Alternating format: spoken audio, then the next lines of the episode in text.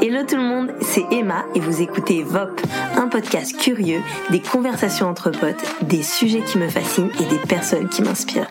J'aime trop écouter les gens et j'avais envie de les mettre en avant. Alors, viens, on parle. Hello les gens, je suis trop contente de vous retrouver pour un nouvel épisode de VOP. Je sais, le dernier date de y a tellement mille ans. Euh, bon, non, peut-être pas mille ans, mais il date de au moins deux, trois mois. Mais en vrai, euh, je suis rentrée dans la grosse saison euh, pour mon travail et c'était pas évident de trouver du temps. Mais en tout cas, aujourd'hui, je suis trop contente de vous proposer ce, ce, nouvel épisode avec Marion, ma, ma super collègue photographe, et Alex, que je kiffe tellement. Et tous les trois, on a parlé de santé mentale. Donc il y a aucun rapport d'expert ou euh, whatever. Euh, on n'est pas des pros, mais je voulais vraiment qu'on parle juste de notre rapport à ça personnellement. Et vous allez voir, c'est super intéressant parce que en fait, bah, l'idée c'est que je leur ai posé plusieurs questions. Euh, et, euh, et, en fait, Marion, elle, euh, a vécu une dépression il y a pas très longtemps, et Alex vient d'un pays en guerre qu'elle a quitté à 19 ans, si je dis pas de bêtises. Et, et en fait, son rapport à la santé mentale est totalement différent et c'est super intéressant euh, de les écouter et euh, juste de parler de comment on vit les choses. Et voilà, j'espère que ça va vous faire du bien, que ça va vous parler. Et puis, euh, bah, je vous fais des gros bisous et bonne écoute. C'est bon? Ok. Clap mon gars Quoi? Allez, VOP, 19 mai. Santé mentale. Yay Salut les filles Je suis trop contente de vous avoir euh, à ma petite table euh, VOP. Vraiment les, euh, les prémices du truc. Hein. Euh, Bon alors, oubliez que, que vous êtes euh, que vous êtes filmé. c'est la première fois que je filme. Et ça se trouve ces images ne vont jamais sortir, donc euh, ne vous inquiétez pas. Ou peut-être qu'elles feront le tour du monde. Qui sait? Euh, Bon, je suis trop contente que vous soyez là. Alors, c'est trop un peu random parce que moi je vous connais toutes les deux, mais toutes les deux vous connaissez pas. Et euh, et en fait, euh, donc moi je, je marche beaucoup au feeling quand je prépare mes épisodes, ça. Et euh, et donc euh, je me suis dit, euh, mais vas-y, ce serait trop intéressant euh, d'avoir d'avoir les filles pour parler de ça et tout. Donc aujourd'hui on va parler de santé mentale. Donc, il n'y a pas d'expert, euh, il n'y a pas de voilà de psy ou de doc ou quoi que ce soit. J'avais vraiment envie d'avoir euh, une conversation un peu euh, par rapport à juste voilà nous entre nénettes. j'avais fait si vous avez enfin pour ceux qui ont vu un peu les les lives que j'avais fait, j'avais commencé à faire enfin j'avais fait un live sur la santé mentale avec Noé que je salue et donc je me suis dit ouais, cette fois-ci ce serait cool d'avoir des filles quoi. Donc, euh, je vous ai préparé des petites questions dans mon petit euh, dans mon petit panier là. Euh, et mais avant ça, est-ce que vous pouvez vous présenter? Ok, donc moi je suis photographe de mariage. T'as vu, je tremble. T'inquiète, tu vas te, tu vas te détendre après. Mais donc ouais, non, mais je suis photographe comme Emma. donc je fais du mariage, des photos de maternité, de famille, de, de tout ça, un peu de pro aussi, mais ça c'est plus ponctuel je fais mon CV en fait. Et euh, que dire J'ai 31 ans désormais. Euh, je suis mariée à un homme formidable qui s'appelle Hugo qui est mon, mon, petit love euh, depuis euh, depuis 2013 donc ça va faire bientôt 10 ans. Et je suis l'heureuse maman euh, d'un petit Lucien qui a un an et demi est trop chou. oui, bah c'est le plus beau hein, en toute, objectivité. Absolument, absolument. Euh, voilà. Est-ce que ça suffit? Bah, est-ce que tu, tu, dis ce que tu veux en fait. Voilà. Euh. et, euh, et du coup, je suis contente aujourd'hui de venir parler de santé mentale parce que bah c'est un sujet qui me tient particulièrement à cœur. Yes, yes, on en reparler ouais. un peu mieux. Et toi, Alex? Compliqué là. Qui est, euh, qui est Alors, je m'appelle Alex. euh, donc Alexandra pour ceux qui me connaissent pas quand même, parce que j'ai l'impression qu'il y a des gens qui m'appellent Alex et ils savent pas que je m'appelle que je m'appelle pas Alexandra. Non, ça c'est un autre problème. J'avoue moi aussi euh, petit euh, truc, je, mon vrai nom c'est Emmanuel les gars. c'est vrai. tu, tu fais Alexandra est là Non. mais Alex elle est là. Mais anyway. euh, donc je viens du Burundi, le plus beau pays du monde. Comme ça, je vois. Et euh, du coup j'ai 34 ans. Euh, j'habite en France depuis 2007. Je suis venue après, les, euh, après lycée. J'ai fait un lycée euh, un diplôme belge, vous pouvez vous rigoler. Il est plus grand, il est plus sérieux que le baccalauréat. Et du coup, j'ai étudié l'hôtellerie, j'ai fait la finance aussi, et je suis à Lyon depuis 2010. J'ai fait un peu mon parcours par- professionnel plutôt, en, plutôt en hôtellerie, et après, j'ai décidé de partir en, en entrepreneuriat depuis 2020. Covid a aidé. Et j'ai décidé de faire euh, un peu touche à tout ce qui me passionne, notamment les podcasts. Trop bien. Et euh, par contre, je fais pas de santé mentale. Je fais d'autres choses, quand même un peu plus reluisant. Euh, mais par contre, venant d'un pays comme le Burundi, euh, la santé mentale, c'est quelque chose qui nous affecte tous. Et on sait peut-être pas trop comment le gérer. Et moi, j'ai appris avec le temps à gérer certaines choses qui m'ont qui m'ont marqué depuis que je suis jeune, depuis que je suis née, tout simplement. Et je me rends compte que le Burundi et la France, c'est deux mondes différents et que il faut se guérir de beaucoup de choses et voilà. Et donc à un moment, tu m'as envoyé un texto et tu m'as dit, tu veux en parler? J'ai fait, ah bah dis donc, ça s'appelle le destin tout ça. Mais ouais, ouais. Trop bien. Bon, on commence les questions parce qu'en fait j'ai trop de questions à vous poser, mais je me suis, je me dis pour être un peu, voilà, on va, on va faire ça d'abord avec les questions et puis si ça part sur d'autres, et ben let's Yes, go. go. Ok. Mais je, je sais que cet épisode pourrait durer trois heures, mais on a fait exprès de se dire que Alex va partir à telle heure et Mario a un rendez-vous à telle heure pour pouvoir arrêter ça et rester dans des, voilà, dans des trucs corrects. Donc, euh, qui commence? Allez Mario, t'es la plus jeune. Oh là là. Je suis la plus jeune à 31 ans. Je suis. Ah oui, c'est mon Alors. écriture, donc. euh, As-tu déjà fait attention à ta SM, à ta santé mentale, j'imagine, avant 2020 Avant 2020, donc avant qu'on en parle vraiment, tu veux dire dans Ouais. dans l'espace. euh, J'ai mis un slash dans le sens euh, bah, 2020 parce que forcément avec le Covid machin, Mhm. mais en vrai on commençait à en parler un petit peu avant. Mais ouais, euh, avant qu'on parle de, de tout ça quoi, que ça Ouais. devienne un petit peu. Euh, alors oui, clairement, euh, moi j'ai déjà fait euh, beaucoup attention à ma santé euh, mentale depuis depuis petite, mais sans le savoir en fait euh, que j'étais à l'écoute euh, que j'étais à l'écoute de ça. Euh, petite, je faisais par exemple beaucoup d'insomnie, euh, de choses euh, de choses de ce type. Après, en étant étudiante, j'avais beaucoup de symptômes de stress, d'anxiété, etc. Donc euh, après, on a, j'appelais pas ça la santé mentale, j'avais pas conscience que c'était euh, que c'était dans le spectre de la Mm. santé euh, de la santé mentale.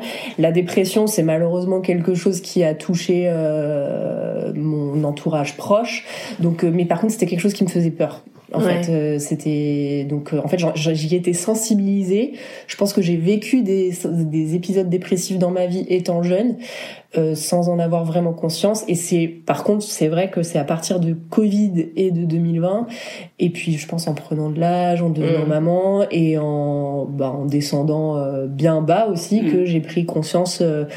Euh, que ma santé mentale était peut-être euh, fragile et, et, et ouais en tout cas cette période là de 2020-2021 où les choses se sont un petit peu plus accélérées dans l'espace public euh, m'ont permis en tout cas de mettre des mots sur ce que sur ce que je ressentais sur ce Ouais. que je vivais Ok. donc euh, voilà en fait je l'ai expérimenté avant de le comprendre Ouais. et avant de mettre des mots euh, des mots dessus Ok. Et tu l'as compris quand exactement? Euh, je l'ai compris euh, ben quand grâce à mon médecin en fait. Euh, grâce à mon médecin traitant qui est aussi euh, la pédiatre de, de mon fils. Ouais. Euh, en fait j'ai compris ça quand euh, mon fils avait à peu près 3 4 mois. Donc euh, en fait c'était en avril du coup 2021 parce que j'ai- en fait je suis tombée enceinte en plein Covid Ah oui. euh, mais c'était cool. Enfin, Ouais, justement, j'avoue. j'ai j'ai vécu vraiment super euh, super grossesse. C'était désiré. Mm. Euh, J'étais sur un sur un high d'hormones euh, de ouf. Enfin vraiment très très belle grossesse. J'ai vraiment euh, pris le pris, pris le pli en fait de me dire ok j'ai pas trop de boulot. Ouais. euh, du coup je vais en profiter pour vraiment euh, expérimenter ma grossesse de la plus Mm. belle des manières. Et franchement j'ai eu une grossesse magnifique. Enfin c'était trop bien. Et, euh, et en fait, bah, après, quand j'ai accouché, ça s'est super bien passé. Euh, bébé super facile, mari au top. Enfin, vraiment, tu vois, le tableau parfait. Et euh, l'activité qui reprend, parce que du coup, je suis photographe de mariage, mais pression euh, comme jamais. Du Mm. coup. Et en fait, moi, je m'en étais pas aperçue que je m'étais mis du coup une pression de ouf. Mais Ouais. étant devenue maman, du coup, j'avais la pression financière euh, qu'on a tous déjà en tant qu'indépendant. Mais là, je me suis dit, ok, en fait, ça ne dépend plus que de moi. Ouais, Euh, j'ai un petit bout à assumer. Euh, Parce qu'il fait quoi, Hugo, lui? Hugo, il est indépendant aussi dans la Ah vidéo. D'accord. Donc du coup, ah couple d'indépendants, tu vois, pendant le Covid, on avait eu aussi pas mal d'insécurité financière parce qu'on revenait de l'étranger tous les Mm. deux, donc on n'a pas pu bénéficier des aides, tout ça. Donc on était un peu insécure sur, euh, sur, tout- sur tous ces sujets. Et donc quand l'activité a repris et que ça y est, euh, mon petit était gardé en crèche et tout, je me suis mis une pression de malade. Et, euh, et là, en fait, c'est mon médecin qui m'a alerté, qui m'a dit je pense que vous allez pas super bien en fait. Et Ah ouais, euh, sauf ouf, que ça. moi en fait vu que ça se passait bien, enfin Mm. vu que dans mon rôle de mère en tout cas ça se passait bien euh, et que j'estimais du coup que j'avais pas à me plaindre parce que j'avais un peu le tableau parfait justement Mm. du bébé qui fait ses nuits, du papa hyper investi, Mm. enfin vraiment tu sais le truc où tu dis bah franchement non j'ai pas le droit de me plaindre Ouais. et en fait bah non ça allait quand même pas quoi. Ouais. Et en fait, elle l'a vu parce que je commençais à pas bien dormir. euh, et moi, je suis une marmotte. hein. Enfin, j'ai vraiment besoin d'énormément de sommeil pour fonctionner, en fait, Mm. tout simplement. Et, euh, et en fait, petit à petit, je perdais du poids. Je, enfin, l'année dernière, j'ai perdu 7 kilos en quelques semaines. Ah ouais. Donc du coup en fait tout ça ça a alerté mon médecin et c'est elle en fait qui euh, qui m'a dit vous faites de l'anxiété donc déjà j'ai mis le mot sur euh, enfin j'ai mis un, un mot sur anxiété et du coup j'ai compris la différence entre stress et anxiété aussi Ouais, à ce ouais. moment-là donc voilà qu'un ce truc lancinant euh, qui est là tu t'inquiètes un peu pour tout pour euh, le, le futur bref du coup je parle beaucoup je suis désolée. Non, non, t'inquiète. Euh, et, euh, et donc de là, en fait, mon médecin m'a dit, ok, moi je vous propose un traitement d'antidépresseur direct. Ah et ouais. donc là, moi, ça m'a fait flipper parce que j'étais en mode, ok, mais antidépresseur, ça veut dire quoi? Ça veut dire que je suis en dépression Enfin, Mm, mm. Et donc j'ai pas posé cette question-là tout de suite. Moi, je pensais vraiment qu'elle euh, qu'elle m'avait amené ce truc sur ce terrain-là de ok, euh, je vous prescris des antidépresseurs pour m'aider à fonctionner. Et je pensais vraiment que c'était pour euh, gérer mes symptômes euh, d'anxiété. Mm. En fait, c'est un peu comme ça qu'elle me l'avait emmené. Mais je pense que j'étais dans un déni aussi parce qu'en fait, finalement, bah, j'ai- j'ai j'ai commencé les antidépresseurs euh, pas tout de suite. J'ai- Je me suis enfoncée un peu plus dans ces symptômes de mal-être qui se sont accentués. Et donc ça, c'était en mars-avril à peu près où elle a commencé à m'en parler la première fois et je les ai attaqués qu'en juillet. C'est toi, t'as pas voulu les prendre tout de suite J'ai pas voulu les prendre tout de suite parce qu'en fait, euh, je souffrais malheureusement des préjugés Ouais. euh, sur ces sur ces médicaments là où je me suis dit non mais attends je suis pas folle euh, Mm. tu vois j'avais tout de suite ces ces, ces ces idées reçues et c'est pour ça que ça me tenait notamment à cœur de parler de ça aujourd'hui parce qu'en fait je pense qu'il y a énormément de gens qui ont des idées reçues sur ce qui est la santé mentale ce qui est la dépression ce que sont les antidépresseurs et quels sont leurs rôles Mm. Et, euh, et du coup, en fait, bah, moi, j'en ai fait les frais de ça. Et heureusement que j'ai eu justement ce médecin qui m'a super bien expliqué le rôle des médicaments. Et en fait, bah, après, euh, j'ai, je n'ai pu qu'observer à quel point ça avait été bénéfique euh, pour, euh, pour Ouais. moi, en tout cas. Et, euh, et tout ça pour dire quoi? Euh, Oui, et c'est en fait peut-être un mois et demi après avoir commencé le traitement antidépresseur qu'un jour je revois mon médecin parce que du coup en fait ce qui est important c'est d'être suivi hein, Mhm. bien sûr et dans de, moi je faisais un point toutes les deux semaines à peu près au début avec mon Ah médecin ouais, quand même. euh, ouais, parce que je faisais des crises d'angoisse très très vénères. euh, Je, je vomissais à tous les jours. Ah oui, euh, je mangeais plus. Mm. euh, Enfin ouais, je, je dépérissais un petit peu comme ouais. ça. Euh, et et puis c'est un jour où je lui ai dit mais du coup si vous m'avez prescrit des antidépresseurs, c'est parce que je fais une dépression? Et elle me dit, ben oui, Madame Brunel. Le mot est lâché. Oui, le mot est lâché. Et, et en fait, euh, voilà, j'ai été 3-4 mois dans le déni euh, à pas savoir que c'était ça, à me dire, ouais, ok, elle m'a juste prescrit des antidépresseurs Mmh. pour euh, gérer Pour mon stress. chill, et quoi. voilà, pour que je chill. Mais en fait, non, il y avait bien ce truc-là. Et, et puis, bah, du coup, j'ai dû, j'ai dû comprendre euh, ce que c'était que ce truc-là, quoi, Ouais, qui m'avait fait peur euh, c'est ouf. pendant longtemps. Euh, et toi, Alex, tu devais répondre à cette question. Est-ce que, est-ce que avant qu'on en parle, tu, Oui. tu, tu, ouais, tu prenais un peu son santé mentale, tu t'en rendais compte? Je m'en rendais compte, ouais, quand Ok. même. Euh, moi, alors moi, c'est très bizarre parce que quand le Covid est passé, euh, je vais pas dire que c'était le meilleur moment de ma vie parce que c'est quand même euh, difficile à expliquer. Mais justement, comme j'avais fait un travail sur moi avant, tout ce qui a suivi, c'était. Ça euh, t'a- Ça t'a aidé, quoi. Ah. Enfin, t'étais préparé. ah, j'ai survolé le truc. Ok. Moi, on me dit euh, retourne en mars, février-mars 2020. Je fais ouais, ouais. Ah ouais. Parce que je vivais autre chose, moi. J'étais très loin. J'ai des potes qui me diraient, euh, mais Alex, ça va? Et qui m'appelaient, ils disaient, mais ça va? Je dis non, franchement, je, je, je, je prends un temps à moi et je sais que le monde vit les choses différemment. Mais moi, il faut savoir que je suis quand même... Donc, alors, pour ceux qui savent pas, le Burundi, c'est quand même... euh, c'est une histoire qui est assez parallèle ou assez similaire comme celle du Rwanda. Ah oui, d'accord. Donc, c'est à la différence que le Rwanda, ça s'est arrêté après trois mois. Et Ouais. nous, c'est l'Ancien, D'accord. a.k.a. 2022. Hmm. Voilà. Et moi, je suis née en 88. La guerre civile a commencé officiellement en 93, donc j'étais très très très jeune. Et du coup, moi, j'ai grandi. J'ai pas grandi avec une certaine. Euh, J'ai grandi dans, un, dans une famille privilégiée, mais dans un environnement toxique et violent. Ah oui, d'accord. Alors, j'ai une façon de voir le monde qui est assez, euh, euh, comment on dirait, les first world problems. Je sais pas comment, tu vois ce que je veux dire. Ouais, ouais. Donc du coup, moi j'ai grandi en partant en Europe, en voyageant, j'ai fait les bonnes écoles, mais par contre autour de toi, as une... tu te dis demain peut-être qu'on va à l'école ou peut-être pas. Parce que tu te lèves et qu'il y a des roquettes et qu'il y a des trucs qui pètent dans le quartier, il y a des gens qui meurent, réellement. c'est- Ouais, c'est- ouais, ouais, c'est la vérité du terrain, quoi. Ouais, voilà. Et donc tu dis, donc du coup, demain j'ai un devoir, je l'interroge, je fais comment? On verra. Et c'était ça la réalité depuis très jeune.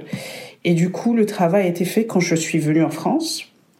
Et il y a un truc que peut-être, euh, les Français, vous avez rigolé, je pense, c'est, mais c'est tout Burundais vit ça et a vécu ça. C'est quand il y a le 14 juillet en France et qu'il y a des feux d'artifice. Ça fait flipper. Oh là là. Hmm. Ah ouais, ah, le premier, le premier feu d'artifice, tu dis non. Non, non, non, c'est beau, mais c'est bon. Ah. Tu fais deux minutes, tu dis je rentre. Et parce que t'as toujours cette Bah énergie-là. ouais, tu m'étonnes. Et, et moi, Parce que, attends, t'es parti, t'es parti, t'avais quel âge? J'avais 19 ans, Ok. juste après le, Ah ouais. euh, le Mm. lycée. Et je suis partie, j'avais, donc je suis partie en même temps que ma sœur. Ma sœur est partie en Belgique, moi je suis venue à Lille. Et donc on se voyait régulièrement, mais on vivait quand même une certaine réalité de, on avait ce truc avec nous, ce fardeau un peu Mm. burundais, on se disait, mais, euh, je veux dire, nous, on vit pas autant, enfin, nous, on se lève, et il y a des textos, on te dit, il y a tel qui est mort. Tu dis, ah ouais, d'accord, Ouais. le père de ta, you know, des collègues, parce que c'était des gens dans le gouvernement ou des gens qui Mm. ont fait ça. Et c'est pas des morts, euh, c'est pas des morts genre il a glissé ou il a eu une Mm. crise cardiaque euh, comme ça. C'était il y a, il y a une roquette qui a, qui a traversé la bagnole.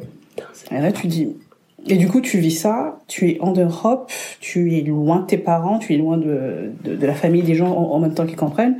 Quoique je dois quand même remercier parce que j'étais avec des Burundais chez, euh, à Lille. Et du coup des fois on se regarde, je me dis mais nous on est et après, tu, tu te lèves, tu vas à la fac. Mm. Et si t'es pas à la fac, on te dit, ouais, mais pourquoi vous étiez pas... Bon, j'ai fait une école privée, donc moi, on me- on m'appelait, on me disait, pourquoi vous étiez pas là? Je dis, j'ai- peut-être j'étais pas d'humeur, tu vois. Et du coup, je, je peux faire un peu un parallèle avec ce qui se passe en Ukraine. C'est que maintenant, en Ukraine, s'il y a un Ukrainien qui dit, je viens pas pendant deux semaines, on va comprendre. Oui, Mm. Un oui. Africain, ça sera, bah, on s'en fout. Mm. Traverser la Méditerranée, c'est bon. Ouais, ouais, je On n'a pas tous traversé la Méditerranée, ouais, ouais. Je dis ça comme ça, je le dis. que les choses soient dites. que les choses soient dites. Mais du coup, tu grandis avec une certaine réalité de euh, les Européens, on va dire l'Occident ne vit pas une certaine réalité que la mienne. Et des petites choses, et il y a des amis qui me disent mais Alex ça va, ça va Je. Qu'est-ce que tu veux que je dise ça va. Et peu à peu, euh, je pense en pas en dévoilant parce que c'est pas quelque chose que je voulais cacher, mais c'est si tu ne comprends pas cette réalité, ça ne sert à rien de te la partager, de te dire qu'il y a 15 personnes qui sont mortes cette nuit, tu vois. Et, euh, et du coup, moi, ce que je faisais, c'est que ce que je fais toujours, c'est que je vais, par exemple, dans les musées euh, de la Shoah. Et là, je sais qu'il y a des gens qui comprennent. Mais les mamies, vos mamies, Pas vous fou. tu vois. Et, euh, et donc, du coup, bah, avec le temps, j'ai fait, bah, il y a un truc qui cloche pas. Je, je vis en France, mais je vis pas en France. Et quand je rentre chez moi, je suis française. Ouais. Et en même temps, il y a une certaine Mm. réalité. Et du coup, j'ai, oui, avec le temps, j'ai fait. euh, alors moi, je suis croyante, donc je sais pas comment les gens vont le Mm. prendre, mais euh, j'ai fait un travail sur moi. J'ai dû prier, quoi. Mm. J'ai dit un truc, les feux d'artifice en France, quoi. Je veux dire. Ah mais c'est chaque année quoi. oh non non non. non. Et on a au Burundi il y a une fois, je- j'en rigole mais c'était pas drôle sur le coup. Il y avait une finale de la Champions League. C'était Mm. Barcelone Mm. quelque chose. Et donc nous on est devant la télé, on s'excite ouais. Et il y a un fou parce qu'il faut l'appeler un fou, un fou qui met des feux d'artifice mais qui ne prévient pas la ville. Ah oui. Et donc nous on se dit bon on va tous mourir quoi. Mais on se dit en même temps le son n'est pas la même chose. Ouais. on avait atteint un niveau tu vois. Mm. Et donc on est là, on se dit, mais c'est bizarre, on doit s'exciter, on sait pas, mais c'est dans le quartier, on sent que c'est proche. Ouais, c'est des triggers un peu Ah, pour mais- Et le mec, à la fin, on le voit parce que ça a explosé et tout. Je me dis, mais t'es bête quoi. Mm. Mais t'es bête, tu vois. Et, et à, la fin- à la fin, tu dis, bah écoute, moi je vais vivre en France, il y a une certaine réalité. S'il y a des gens qui veulent comprendre ce qui se passe, j'expliquerai. mais je vais faire mon travail. Donc c'est beaucoup de, euh, de, de, je ne sais pas, c'est vraiment la foi. C'est de dire, Mm. Seigneur, tu me protèges et tu, tu protèges les miens d'une manière que euh, si demain je reçois un texto de, on a encerclé ton quartier, tu dis, bon ben, on a encerclé et puis euh, sortez Ouais. en vivant quoi. Et t'arrives à, t'arrives à, à, à faire un peu la part des choses, justement, à ce que ça t'atteigne sans que ça t'atteigne trop pour t'empêcher de vivre? Parce que c'est vrai que quand tu vis avec la réalité d'une guerre chez toi, Oui, ta santé mentale, t'en prends soin un peu différemment, quoi. Différemment, tu vois, tu vois les choses aussi. euh, je pense qu'il y a beaucoup de, vu que je l'ai vécu, je peux me dire, ah, ça, on va me dire, oh bah c'est comme, non, non, non, on va me donner une référence. Ouais. Quand ça va super, super mal, tu le sais. Ouais. Et là, tu te mets à, tu fais ce que, comme tu peux. 2000 2015, c'était un moment où tu disais, bah, je sais pas ce qui se passe. Il y a personne qui répondait ou des gens qui étaient un peu, qui comprenaient pas la situation, en fait. Il y avait un coup d'état qui n'était pas un coup d'état. On savait pas ce qui se passait. Et je pense qu'à ce moment-là, j'avais fait, bah, tu sais quoi, j'arrête de regarder les news du Burundi. Et, euh, et c'est vrai que depuis 2015, je me demande ce qui se passe. À la limite, je connais même pas le nom du président. Mhm. Tu vois, je dis pas Ouais, c'est non. ta façon de protéger aussi Ah de oui, tout oui, ça. bah après s'il y a quelque chose d'extraordinaire qui se passe, oui, je saurais. Mhm. Mais euh, la réalité de il y a tel qui est mort, toi là, là, je suis bon, ben Ouais. non en fait. Mhm. Et après, la chance que j'ai aussi, c'est de me dire, euh, on a toujours, il y a une vie aussi, il y a une certaine réalité que nous on a vécu, on se dit, on serait peut-être mort il y a quelques années. Et on est tous là. Moi, j'ai toujours mes, j'ai cinq sœurs. On est toujours vivantes. Mhm. J'ai des parents qui sont toujours vivants. Et c'est pas la réalité de tout le monde, tu vois. Mhm. Et du coup, je me dis, si le Seigneur a pu me- nous garder en étant 93, 94, 97, des moments très très difficiles, et ben, why not now, hein, Mhm. tu vois, tu, on, peut faire 2032. Ce que je ne souhaite pas, mais. euh, C'est un pays chrétien? Catholico, cré- ouais, évangélique, on va dire. Et euh, ouais. Ok. À toi de prendre une question. Une question. tu me dis si t'arrives pas à. Comment prends-tu soin de ta social media, euh, de ta santé mentale?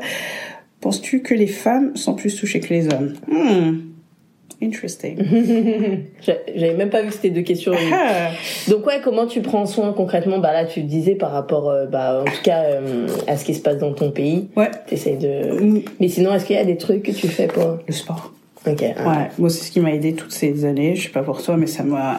J'ai toujours fait du sport depuis très très longtemps. Et du Tu fais quoi toi comme sport? J'ai fait. euh, alors j'ai fait de la natation, tennis, euh, tennis semi semi pro. Ouh, s'il vous plaît. Euh, et foot. Et j'ai failli passer pro, mais ma daronne elle a dit non. ah ouais?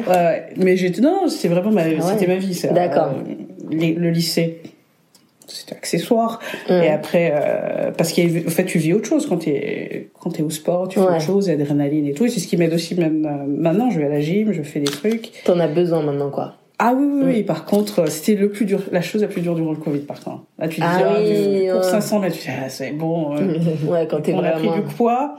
Et là, on relâche la pression. voilà. Mais sinon, oui, je pense qu'il y a les femmes qui sont un peu plus touchées parce que c'est les mamans. Je sais pas, moi, je le vois différemment, mais euh, Toi, Marion, tu penses quoi toi? Enfin, Sur est-ce que les femmes euh, sont plus touchées? Ouais. Bah c'est marrant parce que ouais, je pense que actuellement ouais avec la parole qui se libère sur notamment la dépression postpartum tout ça, bah, Mm. je pense qu'en effet, on voit qu'il y a une, une, une grosse proportion de femmes qui sont touchées par, euh, par la dépression. Euh, moi, je tiens quand même à préciser que c'est pas une dépression postpartum que j'ai. C'est pas parce Mhm. qu'elle s'est déclarée Mhm. pendant la première année euh, de, de vie de mon enfant ouais, que c'est voilà parce qu'en fait c'est les, les, les causes c'est pas lié euh, directement au lien Ah, d'attachement de mon fils à mon rôle de mère etc ça s'est passé à ce moment-là Mm. mais enfin il y a des mères qui vraiment euh, sont sont au bout du rouleau euh, comprennent Mm. pas ce qui se passe euh, parce que la fatigue parce que parce que parce Ouais, que ça c'est vraiment une dépression. postpartum. Euh, donc oui, euh, je pense qu'en tout cas la dépression postpartum touche forcément les mères, même Mhm. si j'ai appris que ça pouvait aussi toucher euh, les, hommes et les ah, coparents en, Mhm. en, en général. Mais après, ce que je trouve intéressant, c'est que moi, c'était une représentation en tout cas que j'avais, et notamment à cause des films ou de tout ça, je pensais que la dépression c'était quelque chose qui touchait beaucoup les bonhommes. Mhm. Euh, tu sais où on a cette image de l'artiste un peu alcoolo. euh, non mais tu vois ce truc de genre. vois, bah, pour moi, le mec qui, représentait la dépression en France, c'était Renault, tu vois. Genre, Ah, non, mais- non, mais c'est con, mais en fait. euh, Mais c'est pas tu faux. vois, c'est genre, ouais, bah, le mec, on sait qu'il a sombré dans l'alcool. euh, tu vois, c'était, Mm. c'était des, des clichés Mm. très, Très très, très, Ouais. qui sont vrais pour, en fait, faire un certain nombre de personnes. Et c'est pour ça que moi, la dépression me faisait hyper, euh, hyper flipper, parce qu'en fait, j'avais l'image de, ouais, t'es dépressif, t'es alcoolique, euh, tu vas finir euh, euh, dans la rue. Enfin, tu vois, moi, pour moi, la dépression, ça t'emmenait forcément à ça. Et alors qu'en fait, ça, c'est un seul visage de, de, de la Mm. dépression, mais qui n'est pas, qui n'est pas unique. Parce que Ouais, justement, la dépression a plusieurs prismes, justement. Mm. Mais donc, euh, ouais, en tout cas, je, je vivais avec ce cliché de la dépression euh, masculine, virile. Ouais, euh, ouais, je vois ce que tu veux dégueu quoi. Enfin dégueu qui donne Ouais. Ah non, pas. Ouais. non mais voilà tu vois ce truc de Renault euh, Ouais, qui, en parlait quand même hein, dans les années quand il est revenu là euh, bah voilà on savait qu'il était passé par des épisodes dépressifs dans sa vie euh, qu'il avait pensé au suicide des trucs comme ça. Et des femmes on n'en on n'entendait pas. Ouais, en tout cas dans, pas dans l'environnement culturel euh, Après, moi, je pense que ouais, moi, je pense que après, je sais pas c'est quoi trop, je sais pas trop c'est quoi les stats, mais bon, déjà, il y a le fait que clairement, les les les mecs souvent parlent un peu moins de ce genre de choses, et ils sont assez pudiques, j'imagine. possible Euh, et après, tu vois, c'est un peu comme l'écologie. euh, tu sais, l'écologie, c'est, enfin, et les chiffres sont là. hein, c'est les femmes qui prennent, qui sont le plus sensibles à tout ça, euh, qui prennent le plus de encore charge mentale par rapport à tout ça. Et je pense que ça va aussi avec euh, avec le côté charge mentale, qui est aussi un, un gros problème Mm. de nana. Et donc forcément, ça doit être aussi euh, un truc qui aide pas forcément euh, par rapport à tout ce qui va être euh, euh, bah, qui va toucher la santé mentale. Après, je pense que je me dis, je je sais pas quels sont. Euh, faudrait, ce serait intéressant de se renseigner. Je sais pas quels sont les stats par rapport à ça, mais je dirais qu'une femme aura peut-être plus le truc de se dire, je vais me faire soigner ou il y a quelque chose qui va pas, Mhm. machin.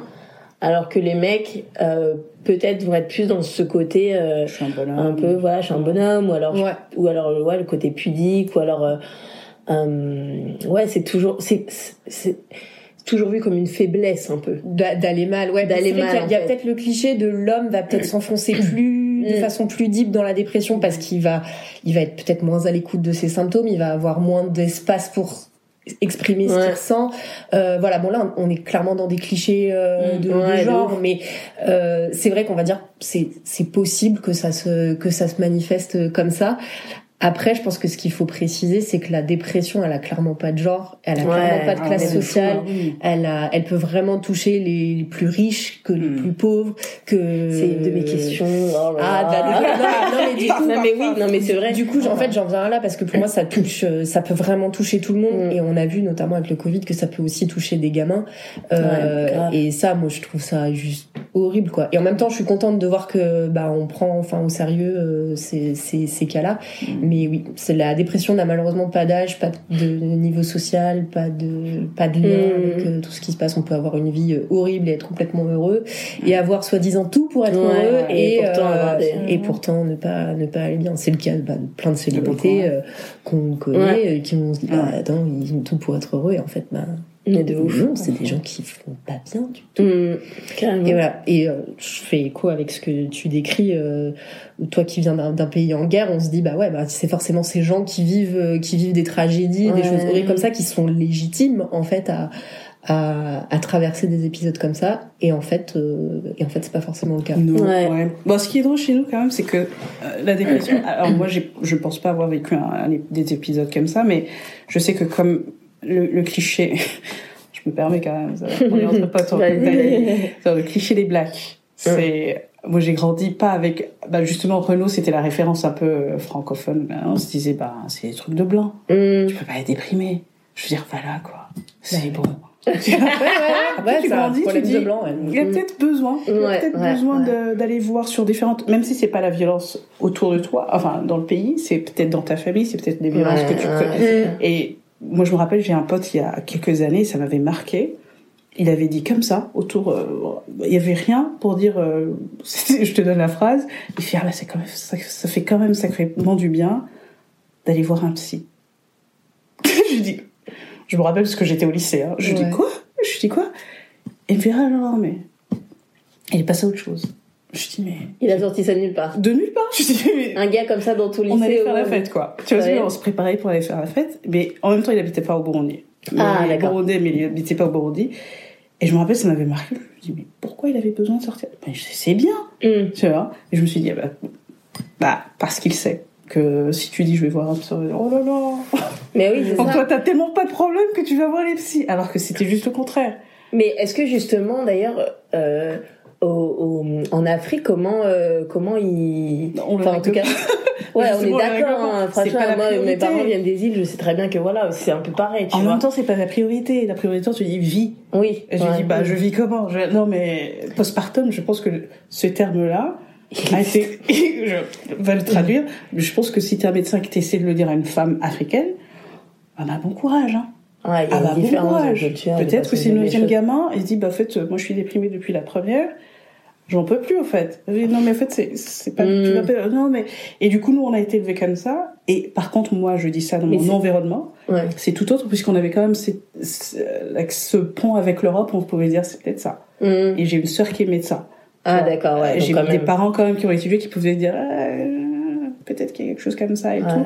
Mais de manière globale, tu, on va en rire, quoi. Je Mm. dis pas que c'est, j'en Mais en, mais- en- on, va, en rire, mais jaune, parce que concrètement, Absolument. tout ça, c'est des. Enfin, même si, euh, voilà, en Henri, ça, ça reste euh, que tout ça, ça fait une accumulation de traumas Absolument. dans des euh, traumas et traumatismes, enfin des traumatismes dans les familles, dans les Générationnels, hein. générationnels qui sont euh, Absolument. oufissimes, quoi. Et nous, Et en fait, le fait de, de, de, ouais, de juste le- l'ignorer, bah. Ah, le- il l'ignore bien avec l'alcool. Et c'est très simple. Genre que toute personne qui va m'écouter va dire Ah oui, oui c'est vrai. On va Mm. dire les Burundais ou les nanas, je sais pas, des, des clans ou des trucs, on va dire Ah, eux ils boivent. Hein. Ouais. On dit Bah oui, ils boivent depuis midi. Hein. Boire 6 heures du matin, mais c'est pour oublier. Ouais. Et du coup, je pense que mettre les mots comme ça, tu dis Mais en fait, euh, Mm. ça n'a rien à voir. hein, Et donc Marion, toi, euh, à la question, euh, qu'est-ce que qu'est-ce que tu fais pour prendre ta santé mentale? Parce que j'imagine que tu as dû apprendre euh, Ouais. pas mal de choses dans tout ça. C'est tout à fait vrai. Bah, bah, en fait, justement, euh, alors moi, je, je fais pas de sport. Je, Rejoins-moi. je considère que le sport, c'est dangereux. Voilà. Moi, je suis à la frontière. Non, non, mais en tout cas, pour dire que s'il y a des gens qui souffrent de dépression et qui sont allergiques au sport, euh, ce qui est mon cas, il y a d'autres trucs. Mhm. Euh, alors moi, franchement, je crois que j'ai testé énormément de, de choses avant même de savoir que j'étais en dépression. Mais Ok. comme j'avais toujours, euh, j'avais toujours, bah voilà, des- les syndromes, les syndromes, les symptômes de stress, d'anxiété, tout ça. Franchement, moi, ça m'accompagne depuis que je suis gamine, en fait. Donc, euh, Mhm. j'ai j'ai essayé de mettre en place euh, des, des, des, des trucs et notamment c'est en arrivant dans, dans ma vie d'adulte où j'ai commencé à par exemple utiliser euh, de la phytothérapie, euh, tout ce qui est euh, fleurs de bac pour gérer Mm. les émotions. Euh, voilà, tout ça j'ai été assez euh, assez friande de ces Mm. méthodes euh, douces parce que oui, ce que j'ai pas précisé tout à l'heure, c'est qu'en gros il y a cinq ans, au moment où j'ai fait en fait la bascule pour devenir photographe à temps plein, j'avais un autre job et j'ai fait un burn-out en fait Ah oui, à, à ce moment-là. Et à cette époque-là, on m'a proposé des antidépresseurs, sauf que j'étais déjà en mode barrière. Mmh. Non, je ne veux pas de produits chimiques, Mmh. c'est dangereux, je ne veux pas ça. Et du coup, en fait, j'ai mis en place d'autres choses, des méthodes alternatives, où bah là, j'ai commencé euh, à faire un petit peu de méditation. Je me suis mise au yoga, et donc Mmh. notamment quand je suis partie au Canada, tout ça, c'est des choses que j'ai mise dans ma dans ma routine Ouais. quotidienne donc je fais pas de sport mais j'ai pratiqué le yoga quand même c'était le Pas exactement la même chose, je me permets. voilà, mais c'est pas un sport. C'est pas un Pour sport, moi, c'est une activité, Relax. euh, voilà, relax. euh, Tu voilà. vas pas faire tes abdos avec ça, quoi. mais en tout cas, ça m'a, ça m'a aidé. Je sais que par exemple, euh, avant un mariage où je suis très très très Mm. stressée, bah du coup, j'avais mis en place une petite routine où je faisais euh, yoga, méditation. Mm. Euh, j'avais téléchargé une application de bien-être aussi qui fonctionne, euh, qui fonctionne très bien où j'écoute euh, des histoires pour m'endormir. Enfin, tu vois tous ces trucs euh, là. Tu vois, j'ai pratiqué des activités telles que bullet journal euh, pour euh, essayer de, tu sais, d'avoir De des flots de pensée, ouais. mettre sur papier. Tu sais, toutes Ah, ces méthodes un peu douces pour euh, exprimer ce qui va pas, euh, machin. Et jusqu'au jour où en fait, bah au moment où je suis allée voir mon médecin l'année dernière, euh, bah, en fait, je m'étais rendu compte que toutes ces méthodes-là ne suffisaient plus Ouais. en fait toutes les méthodes douces que j'avais euh, que j'avais mises en place euh, ne fonctionnaient plus et et où du coup bah là ça a été moi pour le coup les antidépresseurs qui m'ont aidé à me maintenir à flot Mm. clairement donc c'est pas quelque chose qui, enfin c'est quelque chose qui doit être suivi, qui doit être, euh, qui doit être prescrit par un médecin bien évidemment. Euh, et il y a heureusement plein de méthodes naturelles telles que le sport, telles que faire l'amour, telles que se faire plaisir, qui sont des vrais des vraies façons de générer ces hormones du Ouais. bonheur et Mm. qui vont permettre euh, d'aller bien.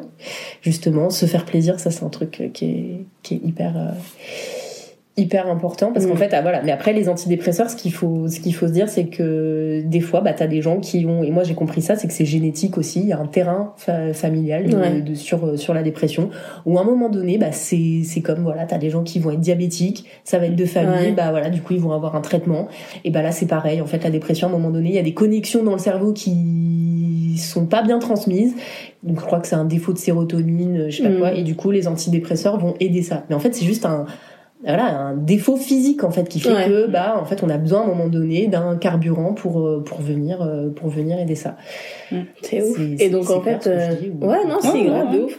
Et d'ailleurs, est-ce que euh, tu vois, genre, toi qui étais un petit peu, euh, voilà, en mode va des rétrocétages pour tes antidépresseurs là, ouais. quand elle t'a expliqué, euh, ton, quand, quand ton médecin t'a expliqué. Est-ce qu'elle t'a un peu dit, voilà, ce que c'était, ce qu'il y avait dedans euh, Est-ce que tu savais euh, quand, comment ça ferait effet Quand Ouais. est-ce que ça ferait effet Est-ce qu'il y avait des, euh, des euh, comment on dit euh, Les accoutumances? Ouais, voilà, Des ce effets secondaires, ouais, des des- effets des secondaires et tout ça. ouais. Euh, Est-ce que t'as dit, elle t'a parlé de tout ça? Et bah ouais, justement, c'est pour ça que je la remercie aussi et que c'est ce qui m'a permis en fait euh, cette fois-ci de passer à l'acte et de commencer ce traitement euh, médicamenteux, c'est que euh, donc il y a cinq ans, mon médecin m'avait dit ok je vous prescris euh, du Prozac, machin. Sauf que tu sais t'entends ça, tu flippes, tu Mais de ouf. je vais pas te prendre ça. Mhm. Enfin donc euh, clairement je les ai pas pris, c'était ma décision. Et là en fait mon médecin m'a vraiment a vraiment pris le temps de m'expliquer comment ces, mé- ces médicaments allaient agir. en fait. Et elle m'a dit voilà, euh, là, madame, vous ne fonctionnez plus. Et vous, dans la situation dans laquelle vous êtes, enfin, votre, votre corps ne fonctionne plus. Vous ne vous nourrissez plus, vous ne dormez plus, vous avez un petit bout, vous avez une entreprise. Enfin, clairement, euh, je peux pas me permettre de vous laisser dans cet état. Donc, euh, elle m'a, elle m'a expliqué ça. Elle m'a dit voilà, les antidépresseurs, en fait, vont être une béquille pour vous, vont remettre votre cerveau à fonctionner euh, correctement, à ne plus avoir de pensées noires, euh, de pensées négatives, etc. Et en fait, elle m'a expliqué que ça arrivait en, en palier. En fait, que ça- Mhm. quand tu commences le traitement, ben en fait, il est progressif. Il va mettre euh, quelque chose comme 4 à 6 semaines à faire, euh, Ouais. à faire effet. Et donc, pendant cette période un petit peu palier, là, elle m'a mis sous anxiolytique Ok. pour justement venir, euh, venir compenser. Mm. Les anxiolytiques et les antidépresseurs, ce n'est pas la même chose. Il faut Ouais. vraiment euh, bien comprendre la différence. Les antidépresseurs, c'est quelque chose qu'on prend un petit peu plus longtemps. C'est sans accoutumance, justement. Et ça, il y a des gens qui pensent l'inverse. Mais donc, non, il n'y a pas d'addiction aux Mhm. antidépresseurs, mais c'est des choses pour que ce soit efficace, que ce soit pris euh, voilà, de façon régulière et suivie. Euh, faut pas les arrêter euh, de, quand, on, quand Ouais. on décide, parce que sinon, on a un risque de rechute qui est plus important. Ah, et on doit augmenter les doses, etc. Donc c'est vraiment un traitement qu'il faut pas prendre à la légère. Mm. Les anxiolytiques, par contre, là où c'est un petit peu plus pervers et où ça fait un petit peu plus peur, c'est que justement on a ce côté euh, où on s'habitue, où on Ouais. doit augmenter les doses, etc. Ce qui est pas le cas avec les antidépresseurs. Et ça, je veux vraiment le préciser parce qu'il y a vraiment euh, ce, ce préjugé, cette Mm. idée reçue euh, qu'il y a. Et en fait, donc moi, elle m'a expliqué, elle m'a dit, je vais vous donner des anxiolytiques pendant juste cette période tampon, en fait, le temps Mm. que les antidépresseurs vous vous, vous, vous- mm. vous mettent bien. Euh, et voilà, et les anxiolytiques, j'ai pu complètement m'en passer euh, très vite, en fait. Et là, ça fait du coup un an bientôt que je suis, euh, je suis sous traitement, euh, que j'ai augmenté à un moment donné pour l'hiver, Mm. et, euh, et, et juste en fait, mais je, je, je revis quoi. En fait, je me suis retrouvée, je me suis retrouvée. Alors euh, ça y est, c'est pour ça que je suis peut-être le cliché de moi-même à kiffer euh, le moindre, le moindre rayon de soleil dans ma vie, mais vraiment quoi. C'est-à-dire que maintenant, grâce à ça, bah ouais, en fait. euh, Ouais. je, je revis et tout ce qui pouvait me stresser avant, bah maintenant c'est c'est les doigts dans le nez quoi. C'est trop cool. Et tu sais Et combien la vie temps peut être cool quoi. Et ça c'est bien. Tu m'étonnes. Et tu sais combien de temps tu dois prendre encore ce traitement ou pas? Euh, bah là on commence un petit peu à parler de sevrage avec euh, avec mon médecin, mais euh, alors ce que je les préciser aussi, c'est qu'un traitement antidépresseur seul, ça sera jamais suffisant. Mm. Faut toujours, enfin pour que ça soit vraiment efficace, faut qu'il y ait quand même une vraie volonté de se sortir de ce truc là. Mm. Euh, et donc il y a aussi euh, il y a aussi le suivi psychologique qui est hyper euh, qui est hyper important. Donc moi je suis dans la situation où j'ai mon médecin traitant qui me prescrit mes médicaments et où j'ai un suivi thérapeutique avec une psychologue avec qui je, je parle euh, soit chaque semaine soit toutes les deux semaines quand euh, je suis dans des périodes où ça va mieux ce qui est le cas actuellement. Euh, voilà mais en tout cas prendre des antidépresseurs tout seul ça a pas de sens. Ok, à un moment donné faut aller chercher euh, euh, faut aller chercher ce qui ce qui se passe euh, d'où d'où viennent les Mm. problèmes où sont les traumas euh, Mm. voilà Parce que, du coup l'un l'un ne va pas sans l'autre Ouais, ouais, ouais. Ouais, ça a Carrément. du sens. donc voilà, aujourd'hui, ça c'est la méthode qui fonctionne sur moi. Euh, mais j'ai pu, j'ai pu voilà très bien fonctionner avec euh, les fleurs de bac, avec le yoga, avec Mhm. euh, avec juste bah, une vie sociale aussi. Enfin tout ça, ça fait partie ouais. des choses qui qui sont antidépresseurs et qui nous ont été euh, bah, enlevés de nos vies au moment du Covid et euh, Ouais. qui fait aussi que beaucoup de gens se sont retrouvés euh, en dépression parce que ben, l'être humain est un être social, on a besoin d'interaction, on a besoin de rigoler, on a besoin de, se retrouver et tout. Et donc ouais, quand t'es enfoncé dans ta solitude, ça c'est un facteur aggravant. Quoi. Ouais, grave. ça, Donc euh, donc voilà, faut s'écouter, faut se faire du bien, Mm. faut, Carrément. faut faire l'amour, faut être heureux, faut faire des câlins, des bisous. Donnez-nous ces bonnes hormones, quoi. Allez, Voilà, non, mais ouais, hormones. ouais, Ouais, grave. Cool. Marion Penses-tu que notre statut social, célibataire, marié, peut jouer sur notre euh, santé mentale? On en parlait tout à l'heure.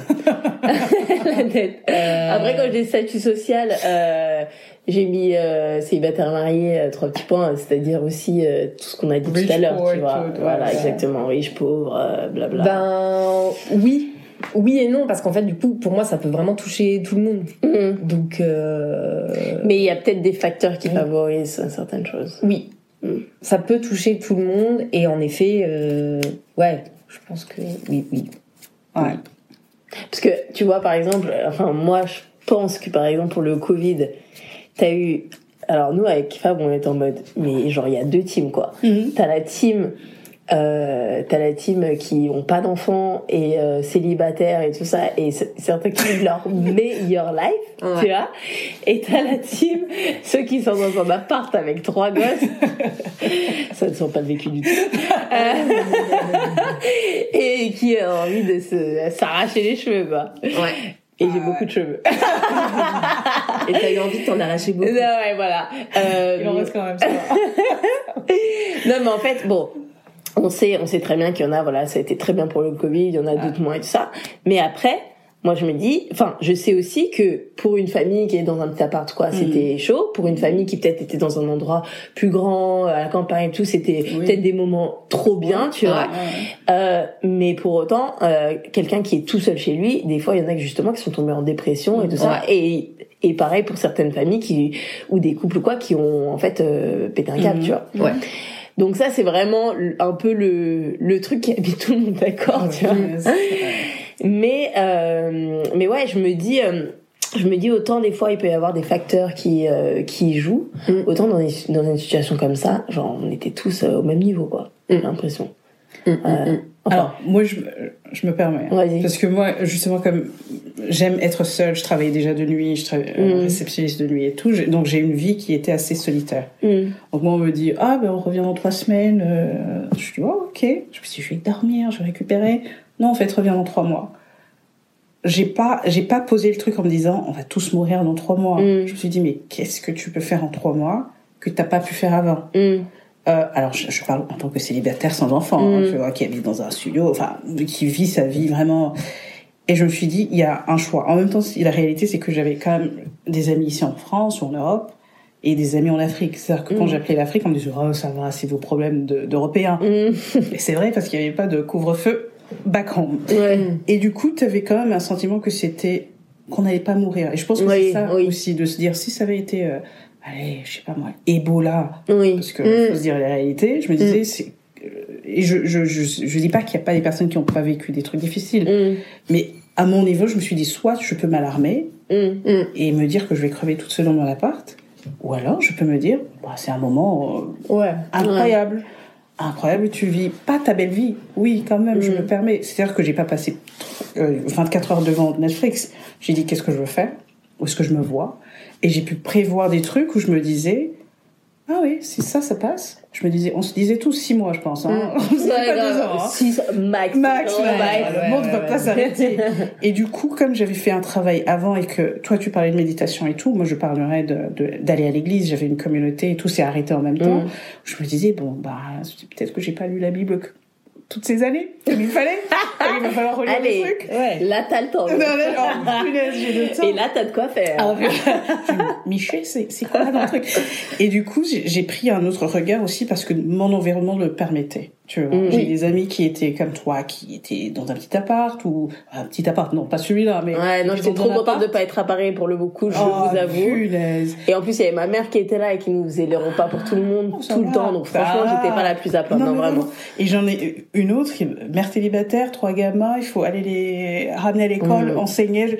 Et elle est avocate. J'ai dit, oh là là, c'est dur. Mais en même temps, je regardais ça et je me disais, je, je donne une expression en français, en anglais qui dit count your blessings. C'est vraiment se, Mm. se rendre compte que, en fait, j'ai pas d'enfant. Dis, voilà, je me presse pas. Et qu'est-ce que je peux vivre de, d'incroyable? Mais ce travail avait été fait en amont. Et je pense que le Mm. Covid a fait en mode, pose-toi, va Mm. voir ce qui va pas quelque part en toi, euh, au extérieur, à droite, à gauche, parce qu'il y a des trucs qui ont tellement explosé assez vite où tu dis mais ah je pensais que ça allait, mais Mm. en fait ça allait pas. Et c'est pour ça que je dis mais quand je regarde euh, deux ans auparavant, je me suis dit mais euh, en fait moi ça va. Mm. Vraiment, moi, ça va. Je, je Mm. peux pas me plaindre de. Je peux me plaindre parce qu'ils nous ont saoulés avec les masques, ça c'est autre chose. Mais à part ça, c'est de se dire comment je vais à l'intérieur, comment est ma relation euh, spirituelle. Mm. Et là, c'est c'est pour ça que je dis j'ai vécu ma belle vie. Ouais. Vraiment, j'ai pu faire des trucs que j'avais pas pu faire avant et. Ouais, toi, t'as vraiment pris le contre-pied en fait en te ouais. disant, ok, comment est-ce que je peux mettre à profit cette Mm, période absolument. exceptionnelle Absolument. et sachant qu'en plus tu, tu, tu avais vécu des, des situations beaucoup plus tragiques et Ouais, qui mettaient beaucoup plus en péril ta vie, Exactement. tu t'es dit bon bah ok en fait il y a quelque chose à faire pendant cette période là Ouais. et je pense que beaucoup l'ont vécu aussi heureusement comme ça comme une période de pause comme une Mm. période de de ok de, de concentration et tu vois moi je voulais rebondir sur la phrase que tu disais en disant ouais moi j'étais pas la plus à plaindre et je pense qu'on s'est tous euh, à un moment donné convaincus qu'on n'était pas les plus à Mm. plaindre parce qu'il y en avait qui étaient tout seuls parce qu'il y en avait qui avaient euh, des, des gamins à gérer Mm. avec euh, avec euh, les boulots etc tu sais on s'est tous dit il y a pire il y a pire il y a pire Mm. Mais en fait, tu te. mais c'est pas parce qu'il y a pire que tu vas forcément bien. Ouais. Et, et ça, je trouvais que c'était important. Ouais, non, mais c'est clair, c'est clair. de dire. Parce qu'en fait, je pense que vraiment, ça a quand même atteint tout le monde, Ouais. même si il y en a pour qui c'était Mm. évidemment euh, dans des conditions beaucoup plus favorables et Oui. beaucoup plus aisées. Euh, moi, à ce moment-là, j'avais pas d'enfant, euh, Mm. j'étais enceinte, euh, c'était cool. Quoi. Ouais, moi aussi, à ce moment-là, j'ai décidé de prendre le contre-pied, de me dire, ok, c'est le destin. Pour le coup, moi, je suis pas croyante, mais je, je me suis Mm. dit, ok, euh, bah en fait, si ça se passe comme ça, c'est que ça doit se passer comme ça, c'est que euh, la vie a voulu que je tombe enceinte pendant cette période un petit peu bizarre. Ce bébé, c'est c'est mon miracle, donc euh, profites-en. euh, voilà. Donc euh, j'ai vraiment moi décidé de, de, de, Ouais. de le vivre avec une grossesse euh, épanouie et apaisée. euh, à mais, ce mais au final, ça n'empêche que ta situation a quand même été un trigger pour, euh, pour, euh, pour après ta dépression, quoi. pour après, ouais. Et moi, je me, et moi, je, enfin, c'est vrai ce que tu dis, ça a vraiment du sens parce que moi, je me rends compte, on a tous dit, euh, on a tous été impactés par le Covid d'une manière ou d'une autre. Ouais. Voilà, que ce soit Mhm. positif, négatif, machin et tout. Et moi, je me rends compte maintenant des effets, de certains effets du Covid, en fait. Mhm. Euh, genre même en 2022, tu vois. Euh, mais des petites choses, tu vois. euh, euh, par exemple, euh, truc bête, mais genre euh, j'avais l'habitude de de travailler toute seule à la maison et tout ça machin. Quand quand on est arrivé ici, bah je devais partager mon bureau avec Fab. Je vais, tu vois, j'avais tout un petit peu mon mon mon système, euh, mon système créatif et tout ça qui était un petit peu un petit peu genre chamboulé. Tu vois, au début j'étais trop saoulée, tu vois. Bon après j'ai dû faire avec. Mais en fait dans, dans, dans, dans des relations, dans les façons de, de faire, dans certaines angoisses et tout que je, re- que je reconnais maintenant, je, je me rends compte en fait que c'est c'est euh, il y a certaines choses qui datent de cette période-là, tu vois, et qui sont un peu et donc euh, je pense ouais c'est vrai de, de vraiment pas euh, pas totalement euh, se s'oublier quoi en se disant euh, en se disant oui c'est vrai il y a pire machin et tout ça euh, oui c'est vrai comme tu dis il y a pire mais Mais Ouais. quand même, oublie pas de quand même te Mhm. checker un petit peu, quoi. Voilà, voilà. C'est après c'est important de relativiser et de réussir à, de réussir à Ouais, relativiser en regardant ce qui se passe ailleurs et tout ça. Ouais, ouais. Après, Non, moi, je sais que ce qui m'a aidé, par exemple, les gens vont peut-être se dire, oh, Alex, t'abuses. J'avais quand même des potes qui m'écrivaient pour me dire, ah, Alex, on en est là. Parce que Ouais. j'avais dit, je vais, je vais pas regarder, comme j'avais fait au Burundi. Tu regardais les- pas les infos et Tu pouvais me dire ça. Mais George Floyd, je l'ai su, euh, Super tard. Ah ouais. peut-être pas Mhm. trois ans après, mais genre assez tard. Ah ouais. Et, et du coup, je regarde le truc, j'ai même pas regardé la vidéo, je suis dit, ah, hum, Ouais. voilà. Et j'ai éteint. Ah d'accord. On fait, ouais, George Floyd, je- hum, moi je pars en vacances. Je, Et ça, après, ça te vois- demande quand même une force, quand même, une certaine force mentale de, de, de, de se décrocher tout, de. Bah, je pense qu'il y a aussi dans ton parcours. Il y a Ouais. aussi dans ton parcours parce que, euh, ouais, je pense bah, se- déjà se couper tout, euh, se dire bah voilà, je vais mettre à profit ce temps et tout ça. Mm. Moi, je j'ai un pote euh, célibataire, euh, lui, euh, vas-y, pendant un mois, quand on lui a encore, quand on a encore dit couvre-feu à 18h, il a pu mourir le gars. Bon. Il en pouvait plus, quoi. Tu vois, genre Ah, il ouais. était là, mais je, on me coupe de toutes mes interactions sociales. Et lui, en plus, c'est un introverte déjà à la base, tu vois. Donc, euh, tu pourrais te dire, c'est normalement les extravertis qui sont en mode machin. Lui, le gars, c'est un introvert, il était là, laissez-moi voir des gens, quoi, tu vois. Et, euh, et en fait, euh, ouais, il- genre vraiment, enfin, moi, j'ai beaucoup de ces, j'avais des potes où on se parlait tout le temps et tout. Euh, eux, ils étaient tout seuls chez eux, ils en pouvaient plus, quoi. Mm. Genre, ils en pouvaient plus. Mais bon, en tout cas, on va pas avoir trop une conversation sur, le- sur le Covid. Ah non, non, Hein non. Euh, à toi, l'avant-dernière, Alex. Alors, es-tu touché par- personnellement par l'anxiété, l'angoisse, la dépression. Quels sont tes triggers? Je pense que euh, de manière saisonnière, oui, l'anxiété, euh, l'angoisse, euh, oui, les triggers. Attends, Vas-y, Oui, c'est j'allais dire, il faut faut te- peut-être qu'on, faut peut-être qu'on, qu'on traduise. Non, euh, Ouais, le truc qui te, Oui, le truc qui te, comment on dit les trucs qui te sou- non, qui allume ton truc, quoi. Qui... la, la, la, la petite étincelle qui lance le, Voilà. qui lance la sauce. La sauce. Alors quand ça, euh, genre le truc pour aller mieux? Pour aller non, mal, le, justement. non, le trigger, c'est le truc qui va, qui va, le, le déclencheur. Le déclencheur. Le Oh, déclencheur. Déclencheur, traductrice. ça. Ouais. Le déclencheur de ça va pas. Ouais. Voilà, le déclencheur qui va Ouais, faire ouais, avoir ouais, une oui, oui, oui. anxiété, dépression et tout. J'avoue, depuis tout à l'heure, on... C'est, euh, ouais, ouais, je parlais de triggers. bah, le, le 14 juillet. Oui, mais ça- mais ça a plu. Tu vois Ah, Maintenant, je le bien. savais. Ah, quand je te Bien, dis j'ai fait un travail, j'ai vraiment fait un travail. Parce que, euh, Parce que, ouais. il Il y a des pas de c'est moyen que je me fasse ça tous les jours. Non, pas du tout. Mais je pense que les, en fait, c'est, alors moi, je, le travail que j'ai fait, par exemple, c'est, en plus du sport, j'allais à l'église et tout, je servais. Et je sais qu'à un moment, j'avais dit, mais Seigneur, euh, nous, culturellement, on pleure pas. On Hum, pleure hum. pas. C'est-à-dire que les larmes vont à l'intérieur, un, un dictant. Et, euh, et Le dis- dicton, c'est ça Les larmes vont à Ah l'intérieur oui, oui. C'est-à-dire, Oh, c'est valide pour le gamin qui s'est fait mal et c'est valide pour la mère qui a perdu son gamin. Oh, et là, tu dis, non. Hmm, peut-être pas, En peut-être gros, ça pas. veut dire refoule bien comme il faut. Ouais. faut. Comme il faut. Allez Exactement. Et du coup, j'ai regardé ma vie, je me suis dit, mais c'est vrai, c'est pas faux. Et en même temps, ah, il y en a qui ont connu pire. Et c'est vrai, tu te regardes, tu te dis, Comme dans, je fais une parenthèse, comme dans Cameron Diaz dans The Holiday. tu l'as vu ou pas? Tu l'as vu ce film?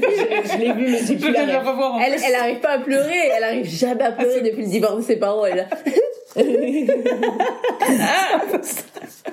mais c'est- dur parce que à la fin, tu te dis, mais en fait, euh, ah ouais, j'ai pas pleuré. Et du coup, moi, je sais qu'il y a des chansons, et, et Céline, je lui avais dit, il y a des chansons qui, qui quand maintenant, elles, je les entends, je, Ça, ça Ah, flow. ouais, ouais, Ah ouais, ah ouais. ouf. Parce que j'ai un moment, j'ai prié, j'ai dit, par contre, il faut que ça sorte, quoi. Mm. Tu ouvres les vannes. Ah, Ouais, grave, ah, c'est par clair. contre, il a ouvert, hein, il a ouvert.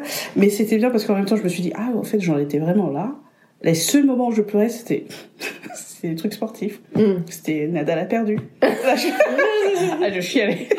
Ah, je disais, oh non. La meuf, elle pleure pendant trois jours parce que Nadal l'a C'est perdu. non, mais toi, tu vas vraiment pas bien. Je fais, Mm. non, mais tu comprends pas, Serena, Mm. elle y était presque et tout. Mais tu me disais, il y a ça qui s'est passé. Je dis, bah, Mm. you know, on a connu Mais pire. tu te servais de ce, ce, ce truc-là pour Non, non, non, vraiment. C'est-à-dire que moi, je peux te dire les finales que j'ai regardées où j'ai pleuré. Je suis oh, punaise, on y Mm. était presque, quoi. Après, tu vas me dire, mais qu'est-ce qui a fait que tu pleures? Mais ça me touche. Ouais, ça Cette te finale me touche. ouais. Mais la réalité de les gens partent et tout, tu te dis, bon, bah. Mais c'est peut-être aussi que tu t'as appris à ouais voilà Oui, t'as appris à te protéger de certaines choses et tu laisses Ouais. tes émotions euh, s'exprimer peut-être plus sur euh, certains sujets C'est possible parce que en même temps tu reçois des appels, il y a tel qui est mort, il y a tel, il y a un appel Ouais, c'est bon. Il y a un appel, je, je me rappelle très bien, c'était en 2009. Et on me dit, il y a un accident de, de, de, de voiture, et puis c'était quatre membres de la famille qui sont morts, quoi. Ah, tu dis, bah, c'est une blague. Effectivement, Mm. en fait, c'est. Bon, ok. Et ben, tu t'assieds, tu dis, bon, ben, Mm. ben, voilà. Et la réalité fait que, mais après, avec l'année, les années, j'ai dit, bah, écoute, tu ouvres les vannes, tu les ouvres comme tu peux. Mm. Et il y avait, je me suis rendu compte, voilà, qu'il y avait des chansons, surtout moi, que nous, à la maison, on écoutait du rock. Mm. Je sais. C'était trop, c'était pas Beyoncé. On écoutait Beyoncé, mais Beyoncé me fait ple- pas pleurer. Mais c'était des chansons rock. Quand je les écoutais, je, Ouais. ça me rappelait ces moments-là. Mm. Donc je me suis dit, par contre, il faut que je guérisse. Ouais. Donc j'ai réécoute depuis quelques temps. Je me dis, ah, ça va mieux. Ok. Tu vois, c'est, c'est, C'est moins devenu des triggers. euh, ouais, voilà. Ouais, je dirais ça. Ok. Et toi, Marion? Tes déclencheurs Bah, les déclencheurs, moi, les, les moments qui étaient le plus compliqués à gérer, c'est justement les moments pro. Mm. Euh, c'était euh, alors là où c'est compliqué, c'est que par exemple à chaque euh, veille de mariage, Mm. je n'étais mais pas bien du tout, Ouais. du tout, du tout. À tel point en fait que je me suis même dit l'année dernière, parce que vraiment l'année dernière je, je vomissais vraiment de stress avant chaque mariage. Heureusement, ça s'est jamais ressenti sur mon travail, en tout cas je pense pas, Mm. euh, parce qu'après je, je suis habituée à donner le change hein, de- de- de- depuis, euh, depuis toujours. Mais donc c'est là aussi où c'était intéressant d'avoir le suivi psychologique, c'est qu'en fait, on, moi j'aurais très bien pu euh, céder au truc, de me dire, ok, ben en fait c'est mon travail qui me convient pas. Mm. Ouais. Mais en fait c'était pas du tout ça. Mon travail aujourd'hui, je le sais, avec le travail que je fais en suivi psychologique, mon travail me fait du bien, Mm. m'apporte de Mm. l'énergie, j'en ai besoin, j'aime ça, je suis totalement dévouée à mes mariés. euh, Enfin, en fait, si demain je change de boulot, je saurais vraiment pas quoi faire. Ouais. Enfin, vraiment, je j'aime ce truc-là.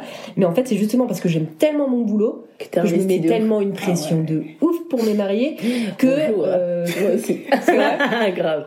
On est trop pareil, moi. Bah ouais, que du coup, en fait, c'était pas, euh, c'était parce que justement, c'était hyper important Mm. pour moi euh, que, en fait, euh, avant chaque euh, échéance hyper importante, bah, je- j'étais dans un stress et dans une Mm. anxiété euh, pas possible, mais c'est-à-dire à imaginer des scénarios les plus pires euh, de la terre, hein, Mm. que à chaque fois que je m'arrête pour euh, prendre de l'essence euh, pour euh, arriver à un mariage, bah, je vais me faire voler mon matériel. Non. Ou, euh, non mais si, à m'imaginer Ouais. tous les scénarios catastrophes comme ça, où genre il y a, y a un invité qui va qui va me voler mon matériel. Enfin, mais du coup, ce qui est intéressant, c'est que j'ai mis en place plein de méthodes comme ça pour, euh, éviter. protéger. Ouais, C'est-à-dire que je viens pas avec sur un mariage avec un appareil, je viens avec trois Oh appareils. Voilà, tellement je suis une Ah flippée. Donc du coup, ça m'a, enfin, j'ai créé un truc hyper Mm. sécurisant euh, pour moi. Euh, dès que j'ai un mariage qui est un peu loin, euh, j'y vais la veille, je repars le lendemain parce que Mm. j'ai très peur des accidents de voiture. Enfin, ouais, en gros, j'imagine la mort tout le temps. Enfin, vraiment la, la mort de ma vie. La tragédie dès tout, qu'il y a un mariage. tout, quoi. voilà, tout dépend de, de, de, de moi, en fait, Mm. typiquement. Donc, euh, mais sauf que ça, c'est pas gérable à un moment Ouais, donné. Donc euh, ouais, et c'est là où je me suis dit ouais ok photographe de mariage c'est quand même un peu la pression, mais euh, tu vois pour reprendre une expression très connue du milieu, on n'est pas chirurgien cardiaque quoi. Donc Mais euh, de tu vois j'en avais parlé à mon médecin et je lui ai dit mais vous typiquement là je vous vois hyper détendu, euh, vous avez quand même la vie de personne entre Ouais. les mains, euh, comment vous faites quoi pour Ouais. arriver au boulot en étant détendu? Moi je rêve d'être vous, tu vois genre j'étais en mode je, je rêve d'être comme vous parce que moi en fait ma vie c'est d'aller à des mariages donc d'aller dans des moments plutôt joyeux. Pourquoi Mm. est-ce que je suis en PLS comme ça Mm. euh, avant enfin c'est nul quoi. Euh, tu, tu fais pas ça pour ça on n'est pas là pour souffrir. Et, euh, et elle m'a dit bah ouais non mais là faut, faut, faut, faut faire quelque chose. Et à un moment donné faut prendre confiance en soi.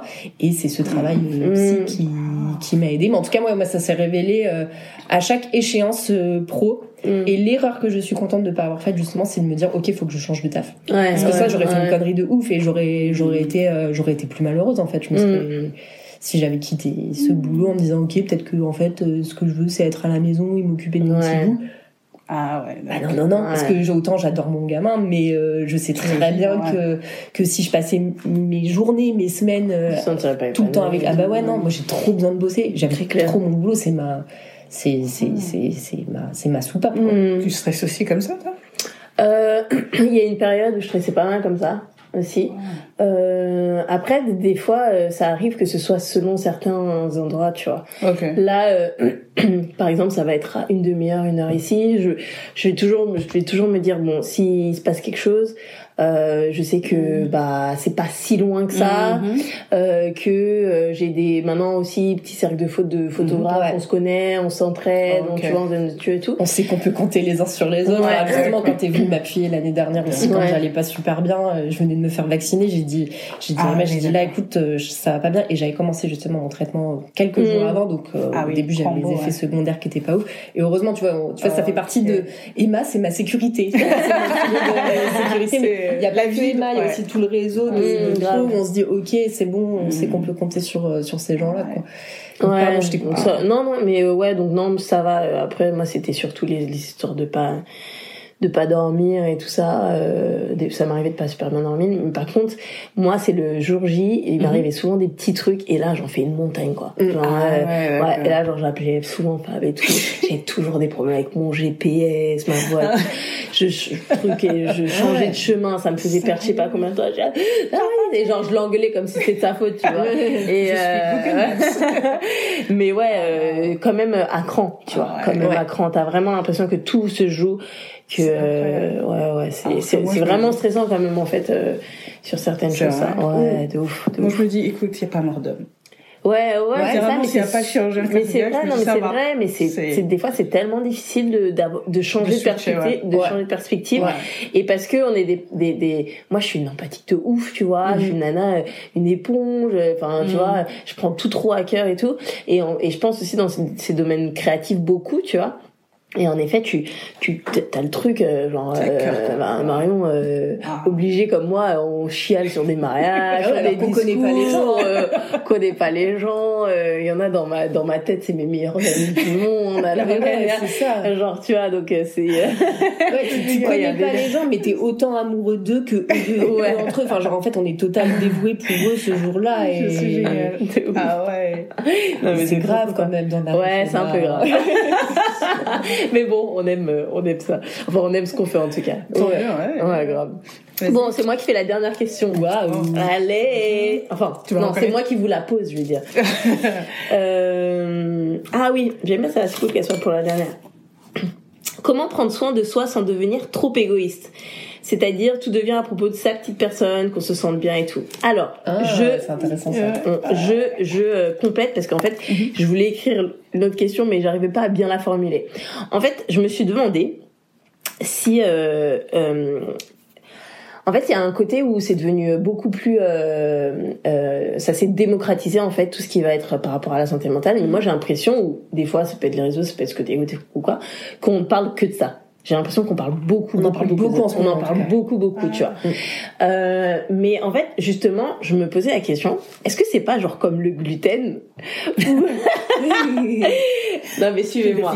Ou en fait, j'ai l'impression que de trop en parler, on crée en plus un problème. Mm. Dans le sens où je pense que euh, je pense que c'est vraiment cool qu'on ait vraiment un peu déterré un truc euh, sous-jacent que personne parlait vraiment, que, que ça concernait beaucoup de personnes, parce que les gens ont pu se faire aider, les gens ont pu mettre des mots sur certaines choses.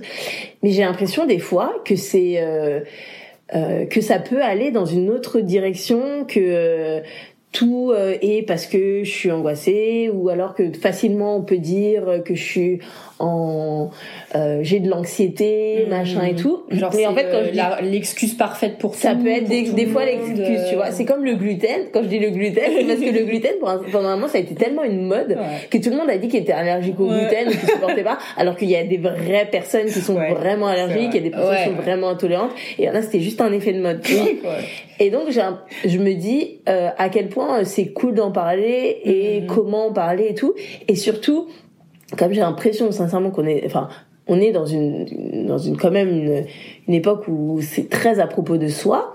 Euh, de, de, de, de, est-ce que on, on, comment on fait pour pas tomber dans ce truc de euh, je prends soin de moi, donc en fait tout est à propos de moi, Mhm. tu vois. Ouais, du coup, de plus faire attention aux autres. De plus faire attention aux autres. Ouais. Enfin, je sais pas, qu'est-ce que vous pensez un Ouais, petit peu de, ouais. de ça Je, je peux y aller. Je, je suis très très impliquée dans cette question euh, parce que justement, moi, je crois que d'être égoïste, c'est une de mes plus grosses flips dans la vie. C'est-à-dire que j'ai j'ai j'ai j'ai très peur justement de de pas donner assez. Euh, Mm. Je me mets beaucoup de pression par rapport aux, aux gens que j'aime parce que je suis quelqu'un d'assez entier et euh, et et voilà. Et justement.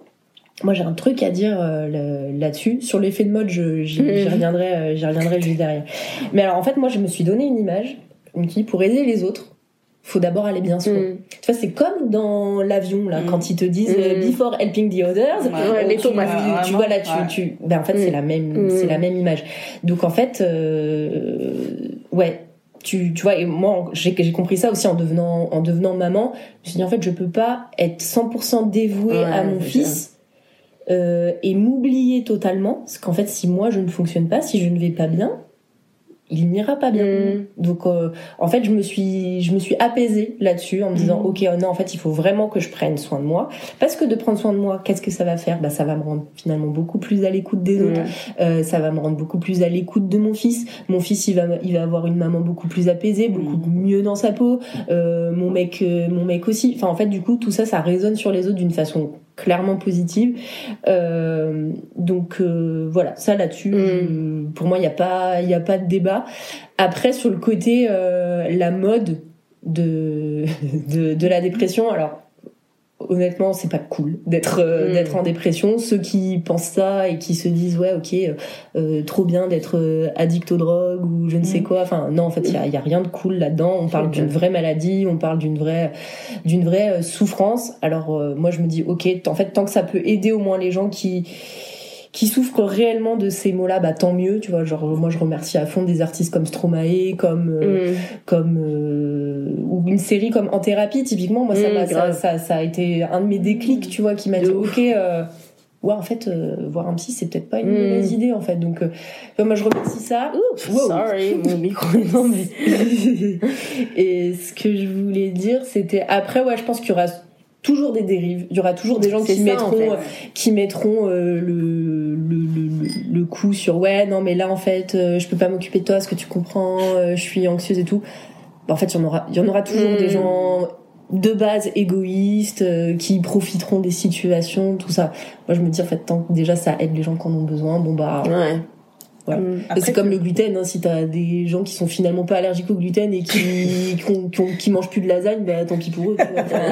non mais après c'est comment comment justement les médias ou les trucs s'en Yeah. parlent un peu de la chose tu vois Mm. concrètement moi c'est un peu euh, un peu ça que je parle après tu vois c'est juste euh, Après, je pense que tu le sens quand même quand t'as des gens qui sont en mode ouais non mais c'est à propos de moi. Tu le Mmh, sens. Tu vois ce que je veux dire? ouais. Parce que les gens qui sont vraiment en souffrance sur des trucs, tu dis bah you know. Moi, par exemple, quand on parle d'égoïsme, je me dis bah j'espère que j'en suis pas une. En tout cas, healthy one, s'il Mmh. faut. C'est de dire moi je viens d'une famille où on est beaucoup. On est six filles. Je suis quatrième. Alors du coup, tu partages depuis le berceau. Hein. ah mais là, tu partages tout. Ton temps, ton énergie, t'as euh, l'oxygène et tout.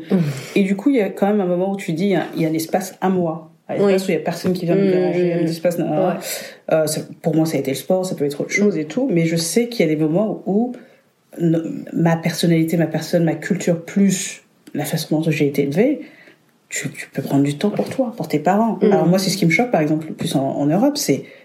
euh, on parle d'égoïsme, alors... euh, égoïsme par rapport à, à l'autre, ça va. C'est, oh, mes parents vont bien ou pas bien, je m'en fous. Tu vois oui il y a pas du tout la même euh, Il y a a pas le même rapport euh, à la famille dans, bon, bah, certains pays ouais. Voilà, donc du coup, moi, ça me choque toujours, hein, 15, Mm. ans, 15 ans, 16 ans euh, en France. Mais par contre, c'est de dire, est-ce que moi, j'ai regardé si ma mère, avec six gamins, elle a eu le temps pour elle? Moi, c'est Mm. des conversations que j'ai avec elle maintenant. Tu vois, Mm, j'ai ouais. 4, 34 ans, je lui dis, ah, bah, en fait, meuf, comment Il y avait que du bruit, hein, il y que du bruit. Je pense que la seule fois où elle a pas eu du bruit, c'était quand il y a 4, 5 qui est parti et qu'il restait 6. Hein. Mm. Donc ça l'a choqué aussi. Mais c'est de dire, mais ça se travaille. Si c'est un muscle où t'es, t'es plutôt toi, toi, toi, euh, va revoir tes priorités. Quoi. Mm. Je sais pas, tu vis dans une société, c'est une amie qui va mal, il y a, il y a un voisin qui va mal, il y a un truc, je sais pas. C'est... Et puis quand tu fais du bien à quelqu'un, quand tu rends service, quand tu es là pour la personne, tu bien t'as pas besoin de le mettre sur TikTok. Non mais let's be real. Il y a des gens qui sont là, dis, non, ma vie c'est pas Kim Kardashian quoi, tu vois. Ouais. C'est une autre réalité. Ouais, si tu oui. dis je vais mal, je me filme en train de pleurer, je me dis au fait ça va. Si t'as le temps de te filmer en train de pleurer, c'est vraiment ça va. Mais est-ce que la personne, voilà, c'est comment tu le vends? Euh, Je pense que les médias, bon, ils font avec ce qu'ils peuvent. Hein, c'est le, c'est le, un peu le, le vent du moment. Demain, ça pourra être autre chose. Mais au moins, ça aura permis de parler Mm. un peu de santé mentale. Après, euh, peux faire une blague Vas-y. tu, peux te plaindre en étant euh, assis dans un palace. Oui, ouais, c'est vrai. Je parle de la princesse quelque part anglaise américaine. tu peux, tu vois. Ouais, Mais ouais. est-ce que c'est réel ou c'est pas réel C'est à, voir. Mais ouais. c'est- Ouais, ouais, je vois ce que tu veux dire. Bon, C'est, un équilibre à trouver, tu vois. Ouais. Et puis aussi, euh, après, euh, j'ai envie de te dire, euh, tout le monde définit euh, et être égoïste, entre guillemets. Ouais, tu vois, aussi. tout le monde a, son, a sa propre Ouais. définition de ça, tu vois. Euh, je me dis juste que, ouais, que... euh, comme tu dis, enfin pour moi la dérive ce serait que tout le monde soit que auto-centré sur soi et en mode euh, Ouais. j'ai besoin de me faire du bien, je vais pas venir parce que machin, je, machin, je, non mais moi j'ai besoin de ça, non mais moi, non, non, Mm, tu mm, vois. mm. Et de, d'être, euh, et en fait, le, le juste milieu, c'est de savoir ce qui est bon pour toi. Et aussi, voilà, quelle est Mm. ta limite de, sur, sur différents domaines, tu vois. Mm. Mais en tout cas, ouais, je pense que c'est des bonnes questions à se poser, euh, à se poser personnellement, quoi. Ouais. faut savoir comment ils disent les gens. euh, il faut apprendre à dire non, Oui. tu vois. Et ça, c'est un truc que tu apprends. Je pense en indépendant. Là, on est tout Ouais, indépendant. ça, C'est des trucs que tu dis. T'es- dispo vendredi soir Non? Ouais, ça, c'est, ouais, ouais, non, c'est je- clair. Ça, c'est, un- c'est une grosse ça s'apprend. Faut Carrément. apprendre à dire non et je trouve que c'est aussi important de repérer chez enfin dans notre entourage les gens qui ont tendance à s'oublier aussi quoi qui eux ne disent Ouais. jamais non et moi je sais que d'être passé par cette phase là Mhm. justement et d'y être encore bah ça me rend beaucoup ça me met beaucoup plus en alerte et je me rends compte aussi à quel point je suis bien entourée de gens c'est ça. de gens euh, Bienveillants de gens bienveillants et tout ça mais justement qui vont avoir tendance à ne jamais dire non à ne jamais mettre de limites Ouais. et en fait, euh, bah, ils se rendent pas, ils se rendent pas service quoi. Moi, j'ai Mm. une de mes meilleures amies qui est la personne la plus altruiste que je connaisse. Euh, j'ai jamais eu si peu de nouvelles d'elle depuis ces derniers mois. Mais en fait, ça me rend super heureuse parce qu'en fait, je sais que elle a mis des barrières. Ouais. Elle a, et auprès de plein de gens que là, elle a pris soin d'elle. Elle a monté son business. Je sais Mm. qu'elle est en fait plus heureuse que jamais. Donc en fait, voilà, je, Ouais. je, je, je trouve que c'est important aussi de, de voir ça chez les autres et de dire, ok, euh, les gens qui sont totalement disponibles pour toi, est-ce qu'ils sont vraiment heureux Mm. Euh, Et en fait, euh, ouais, de réussir à se réjouir euh, de ça et de justement de pas être égoïste en, ga- Ouais. en, en gardant les gens, les gens pour soi, en disant, ok, c'est pas grave, je, je prends le truc, tu vois, un peu comme les parents quand ils nous laissent. quand ils nous laissent vivre notre vie, bah, ça Mm. va être coûteux pour eux parce que ouais, égoïstement, peut-être qu'il faudrait nous garder, mais en fait, bah, vas-y, je te, je te laisse euh, te libérer, euh, Mm, vivre de ton projet, euh, faire euh, faire ton truc. Donc euh, ouais, et pour moi, ça c'est pas de l'égoïsme. Ouais, Jamais je dirais à ma pote euh, genre ouais, tu m'as pas appelé depuis euh, Mm. deux semaines. euh, Ouais, non, mais c'est pour ça, Bah, non. c'est ça en fait. Comment tu, comment tu, euh, comment tu, euh, comment tu définis ça et qu'est-ce que c'est clair de que de se mettre dans sa bulle parce que t'as, t'en as besoin, parce que t'es en projet, parce que tu Mm. dis trop oui et tout ça, c'est, Ouais.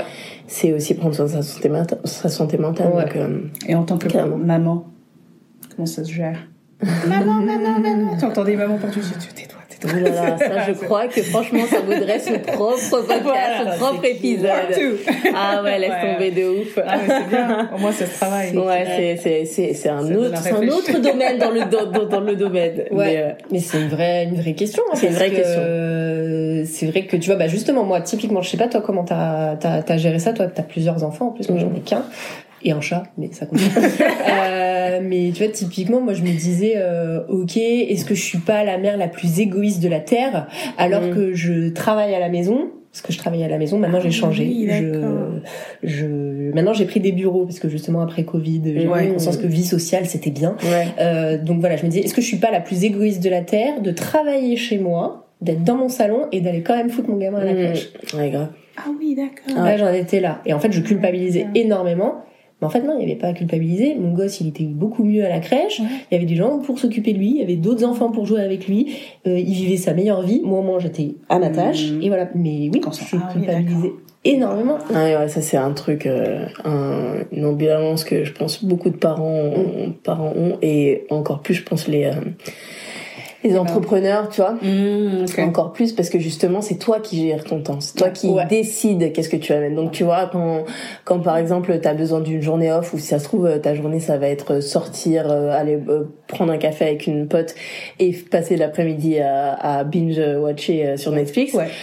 Eh ben, il faut savoir le faire en disant, bah, c'est ma journée off, je l'ai décidé, même si les enfants sont à la crèche, à l'école et tout ouais. ça, j'en ai besoin parce que derrière, euh, machin, machin, tu vois. Mm. Parce que ça se trouve, le lendemain, tu vas travailler de 8h à, Ouais, à 20h Exactement, et, ça. et en fait, euh, ça, il y a que toi qui, le- mais on est tellement dur envers nous-mêmes en tant que personne, en tant que mère, tout ça que Ouais. faut, ouais, ça c'est un taf de ouf, hein. T'as un peu le syndrome du de la superwoman en fait. Tu dis non mais c'est bon, je peux gérer. Genre en mode, Mm. je peux gérer mon taf, je peux gérer mon gamin, je peux gérer ma fatigue, je peux gérer mon stress. Non, en fait, à un moment donné, faut vraiment réussir Ouais, à s'écouter. Et, euh, et tu vois, pas plus tard qu'hier, hein, j'ai un taf monstre en ce moment. Euh, je voyais que j'étais pas efficace et je me suis dit, en fait là, t'as besoin d'une sieste de 20 Oui. minutes. T'as Ouais, besoin d'une sieste. Et ben j'ai quand même eu la petite voix qui m'a dit. Ah, t'as besoin d'une sieste, mais pourquoi t'irais pas chercher ton fils euh, plus tôt plutôt que de dormir et tout? Tu vois, c'est per- c'est pervers quand même. Alors meuf, je te rassure, moi je fais des siestes tous les jours. Ah, bah ça va me Je, détendre. fais ça des va, voilà. je ne peux pas vivre sans Mais sieste. C'est la vie, Je quoi. ne peux pas Ouais, vivre ouais. sans sieste, c'est comme ça. Et pendant longtemps, je me suis sentie mal à ce sujet, mais en fait, je peux pas. Genre, Ah non. mais attendez, anecdote. Quand je travaillais en entreprise, tellement je pouvais pas. Je mangeais toilettes. le gars, je dormais aux toilettes, je dormais à la toilette. C'est bien. J'allais, clac clac, je baisse le siège, j'étais comme ça. Fort raison. Petit réveil, 10 minutes. Exactement. Le power nap, quoi. Et je vous Ah, promets, j'étais super mal à l'aise, mais j'étais obligée en fait, parce que sincèrement, je me suis retrouvée des fois comme ça devant mon ordi. Tac, ouais. ouais. Et je me suis dit, non, mais il faut que j'aille me caler quelque Ah, part, c'est pas possible. Et donc, ouais, donc je fais ça. Donc, j'ai, j'ai, j'ai compris au bout de moult années que c'était juste pas possible de faire ça. Donc, euh, mais ouais, non, mais. Moi, c'était dur durant l'hiver. J'ai fait, c'est quoi ça? Je vous avez pas de... Je dis, mais c'est quoi? Et du coup, je dormais à l'école. Je dis, je mangeais un petit truc. Et après, je faisais comme ah mais Alex elle dort. Pendant trois ans ils ont su, ce Ouais. Alex elle dort. C'est la vie. Non, non, non, faut, s'écouter les gens. Grave, grave. Ouais, la sieste, c'est un besoin. ouais, c'est Ouais, vraiment important. vraiment Ouais. Et pourtant, mes enfants, ils ratent toujours pour ça. Ils n'en sont pas encore là. Grave. Parce que ouais, la fatigue, c'est vraiment un des facteurs aggravants aussi. En fait, Ah, euh, qui, qui affecte vraiment le cerveau. Enfin, tu t'as t'as plus de raisonnement quand t'es crevé. Mais Enfin, tu sais que Fab, il vient de faire un truc là avec une nana qui. euh, Enfin, il a fait un truc pour le taf où en fait c'était une nana qui, je sais plus si elle est psy ou en tout cas elle, elle a, elle, elle s'y connaît beaucoup dans tout ce qui est neurosciences. Et elle a Mhm. dit s'il y a un truc que ton corps, ton cerveau a genre besoin, Mhm. c'est du sommeil. Mhm. C'est genre le sommeil, c'est genre trop. L'ont compris avant. On dort peut-être deux heures, mais Non mais. Non, mais oui. deux heures les gens. Ah ouais, non mais moi aussi ça m'arrive. Non mais il faut, il faut. C'est Ouais, pas la même température. donc, mais bon, euh, mais c'est vrai. Hein, donc ouais. ouais, absolument. Super important. En tout cas, les filles, merci trop pour euh, tout ce que vous avez partagé. C'est trop cool. J'aurais trop, je pourrais parler encore trop longtemps. J'ai encore des questions, mais bon, euh, je vais essayer de faire ça euh, quand même bien. Euh, je sais pas si vous voulez quand même rajouter un petit truc, un petit mot de la fin, ou est-ce que vous avez dit tout ce qu'il y a fait autre cœur? Euh, oui, moi j'aimerais dire que c'est important de prendre soin de soi, justement. C'est un peu, et c'est pas être égoïste que de prendre, Ouais. que de prendre soin de soi. Mais euh, ouais, moi j'encouragerais les gens, en tout cas qui qui souffrent de symptômes. euh, physiques Mm. qui sont récurrents en fait à un moment donné d'être en alerte et de se dire ok quand euh, s'il y a un changement comme ça du type euh, perte d'appétit euh, perte de libido euh, fatigue alors que tu dors un nombre d'heures Mm. correct mais donc hypersomnie insomnie tous ces trucs là en fait ça doit alerter C'est des drapeaux ça doit voilà ça Mm. doit alerter et, et en fait euh, parler quoi Mm. et parlez pas à vos proches parlez plutôt vraiment à des professionnels de santé ouf. ça vous pouvez changer mais enfin ouais mais en tout cas il y a des on n'est pas là pour souffrir. Et en Ouais. tout cas se lever le matin avec une boule au ventre avec euh, la, la poitrine qui se resserre et tout c'est des trucs qui doivent alerter. Enfin Ouais, on n'est pas censé ouais. fonctionner comme ça. Donc euh, voilà même si on est dans une culture où le stress fait partie de notre vie euh, bah ça peut bouffer quoi. Ça peut, ça peut bouffer. Donc euh, ouais moi je J'encourage chacun à aller voir euh, des professionnels de santé parce que le problème de l'entourage justement c'est qu'on peut justement avoir tendance à dire ben bouge-toi les fesses Mhm. euh, ça, ça va aller euh, regarde t'as tout pour être heureux Ouais, et ça en fait ça déclenche une chose ça déclenche juste un cercle vicieux rempli de culpabilité parce que du De coup on se dit ah ouais non mais en fait euh, ouais c'est vrai bah ouais je pourrais me Mhm. bouger et tout mais en fait c'est juste impossible enfin faut Mhm. bien comprendre que quand t'es en dépression t'es malade Voilà, Ouais, tu, tu ouais. demanderais pas à un mec qui s'est pété la jambe d'aller courir un marathon Ouais, c'est pareil c'est genre en fait euh, quand quand t'es pas bien juste aller faire les courses ou te laver les cheveux c'est une mission Mm. c'est une mission qui te paraît compliqué à, à assumer. On en est là, quoi, de choses simples. Donc euh, voilà, si, si les gens en sont là dans leur tête, allez voir votre docteur. Mm. Voilà, c'est tout Yes. ce que je peux dire. Carrément. Moi, c'est un peu spirituel tout ce que je vais dire. mais, euh, Mais c'est bien, on a deux angles et deux perspectives C'est ça, C'est vrai. euh, mais déjà avec mon vécu, je pense qu'il y a des gens et shout out parce qu'il y a des personnes qui écoutent mon podcast qui m'ont parlé, qui m'ont parlé de toi quand même. C'est vrai Tu connais? Oh. ah, Je la connais, je la connais. Oh. Bah déjà, ceux qui ont vécu dans des situations comme les miennes, dans des pays en guerre, c'est vrai qu'on a une certaine réalité où on on a on sait pas trop vers qui se tourner. On peut Mm. se tourner vers les mêmes nationalités, les mêmes nationalités, les mêmes personnes. On se dit pas, on a vécu la même chose. Donc du coup, Mm. ça va. Toi, t'étais mieux. T'étais quand même dans le septième. C'est pas la réalité. Euh, c'est de trouver perso- des personnes peut-être qui je pense, oui, professionnel, mais même professionnel. Honnêtement, j'ai jamais été chez un professionnel. Je Ok. suis pas sûre que je lui dirais, au fait, euh, il y a ça, ça, ça qui se passe maintenant, que tu vois, ça va m'aider. Moi, personnellement, je me suis tournée vers Dieu. Je, je connaissais Dieu, mais c'est-à-dire que des projets, des problèmes, je les ai vraiment portés vers le Seigneur. Mm. Et quand j'avais vraiment besoin de, de, de verbaliser beaucoup de choses, j'appelle ma mère. C'est vraiment les deux personnes, je peux dire, Good Lord, on a besoin de ça Mm. j'ai reçu ça et puis on parle et, et on parle mais maintenant on parle pas comme enfant mère tu vois on a une relation qui est un peu plus mature Mm.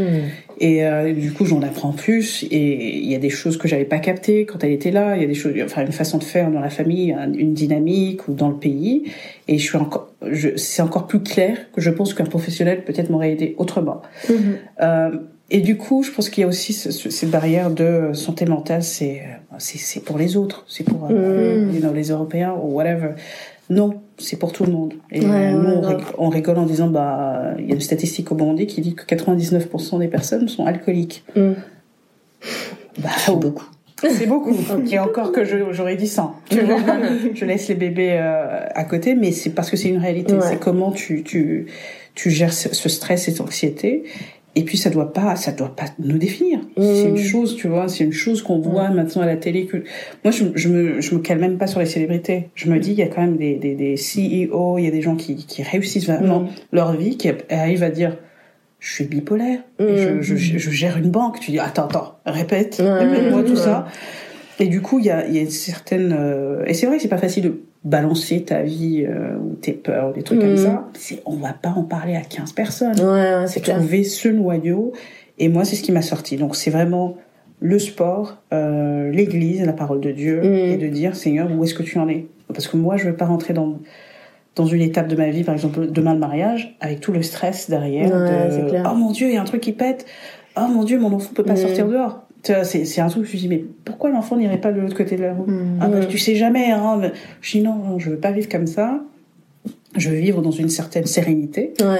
Et, euh, et du coup, oui, ça, moi, le, le, le- que ce soit les podcasts que je fais, que ce soit l'écriture aussi, ça m'a aidé. Et je pense que ré- écrire aussi, ça, je sais que c'est pas Mm. évident pour tout le monde, mais Écrire. écrire, c'est- écrire, good ouais, ouais, ah grave oui, c'est où tu vraiment tu mets les mots sur les mots, hein, Mm. soyons poètes quoi.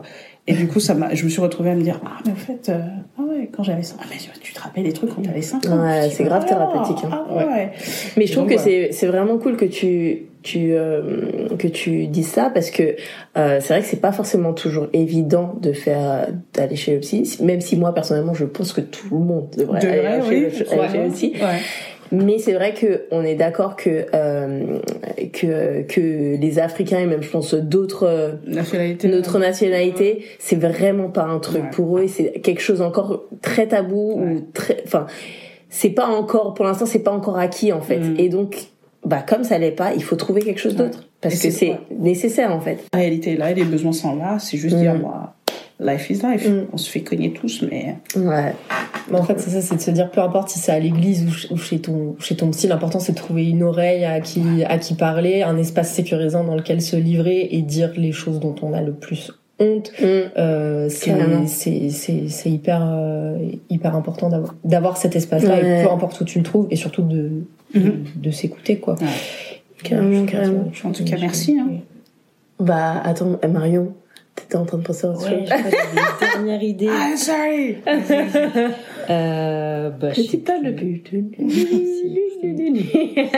Du coup, tu vois, j'ai le stress. Attends, mais t'es sérieux, ça fait une heure Ah, et ça demie qu'on heure, trouve pas ça. toujours le stress. Non, mais si j'avais une idée.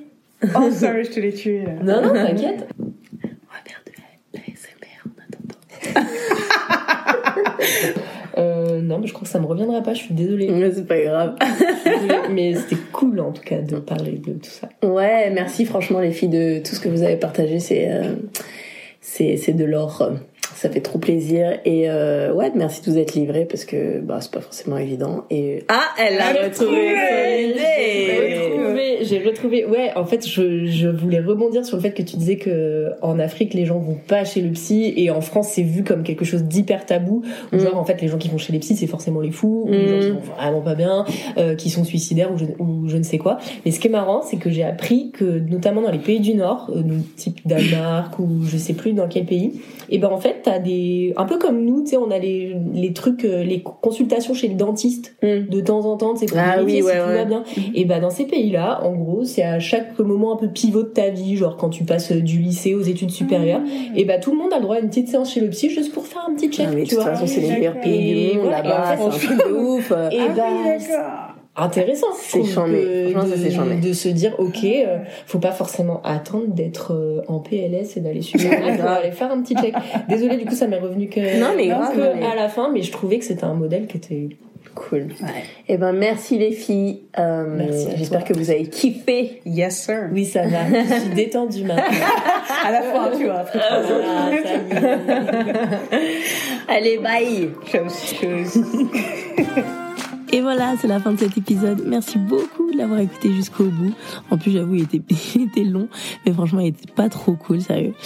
Euh, en tout cas, j'espère que ça vous a parlé et, euh, et si vous vous êtes senti un peu concerné, n'hésitez pas à demander de l'aide, c'est super important.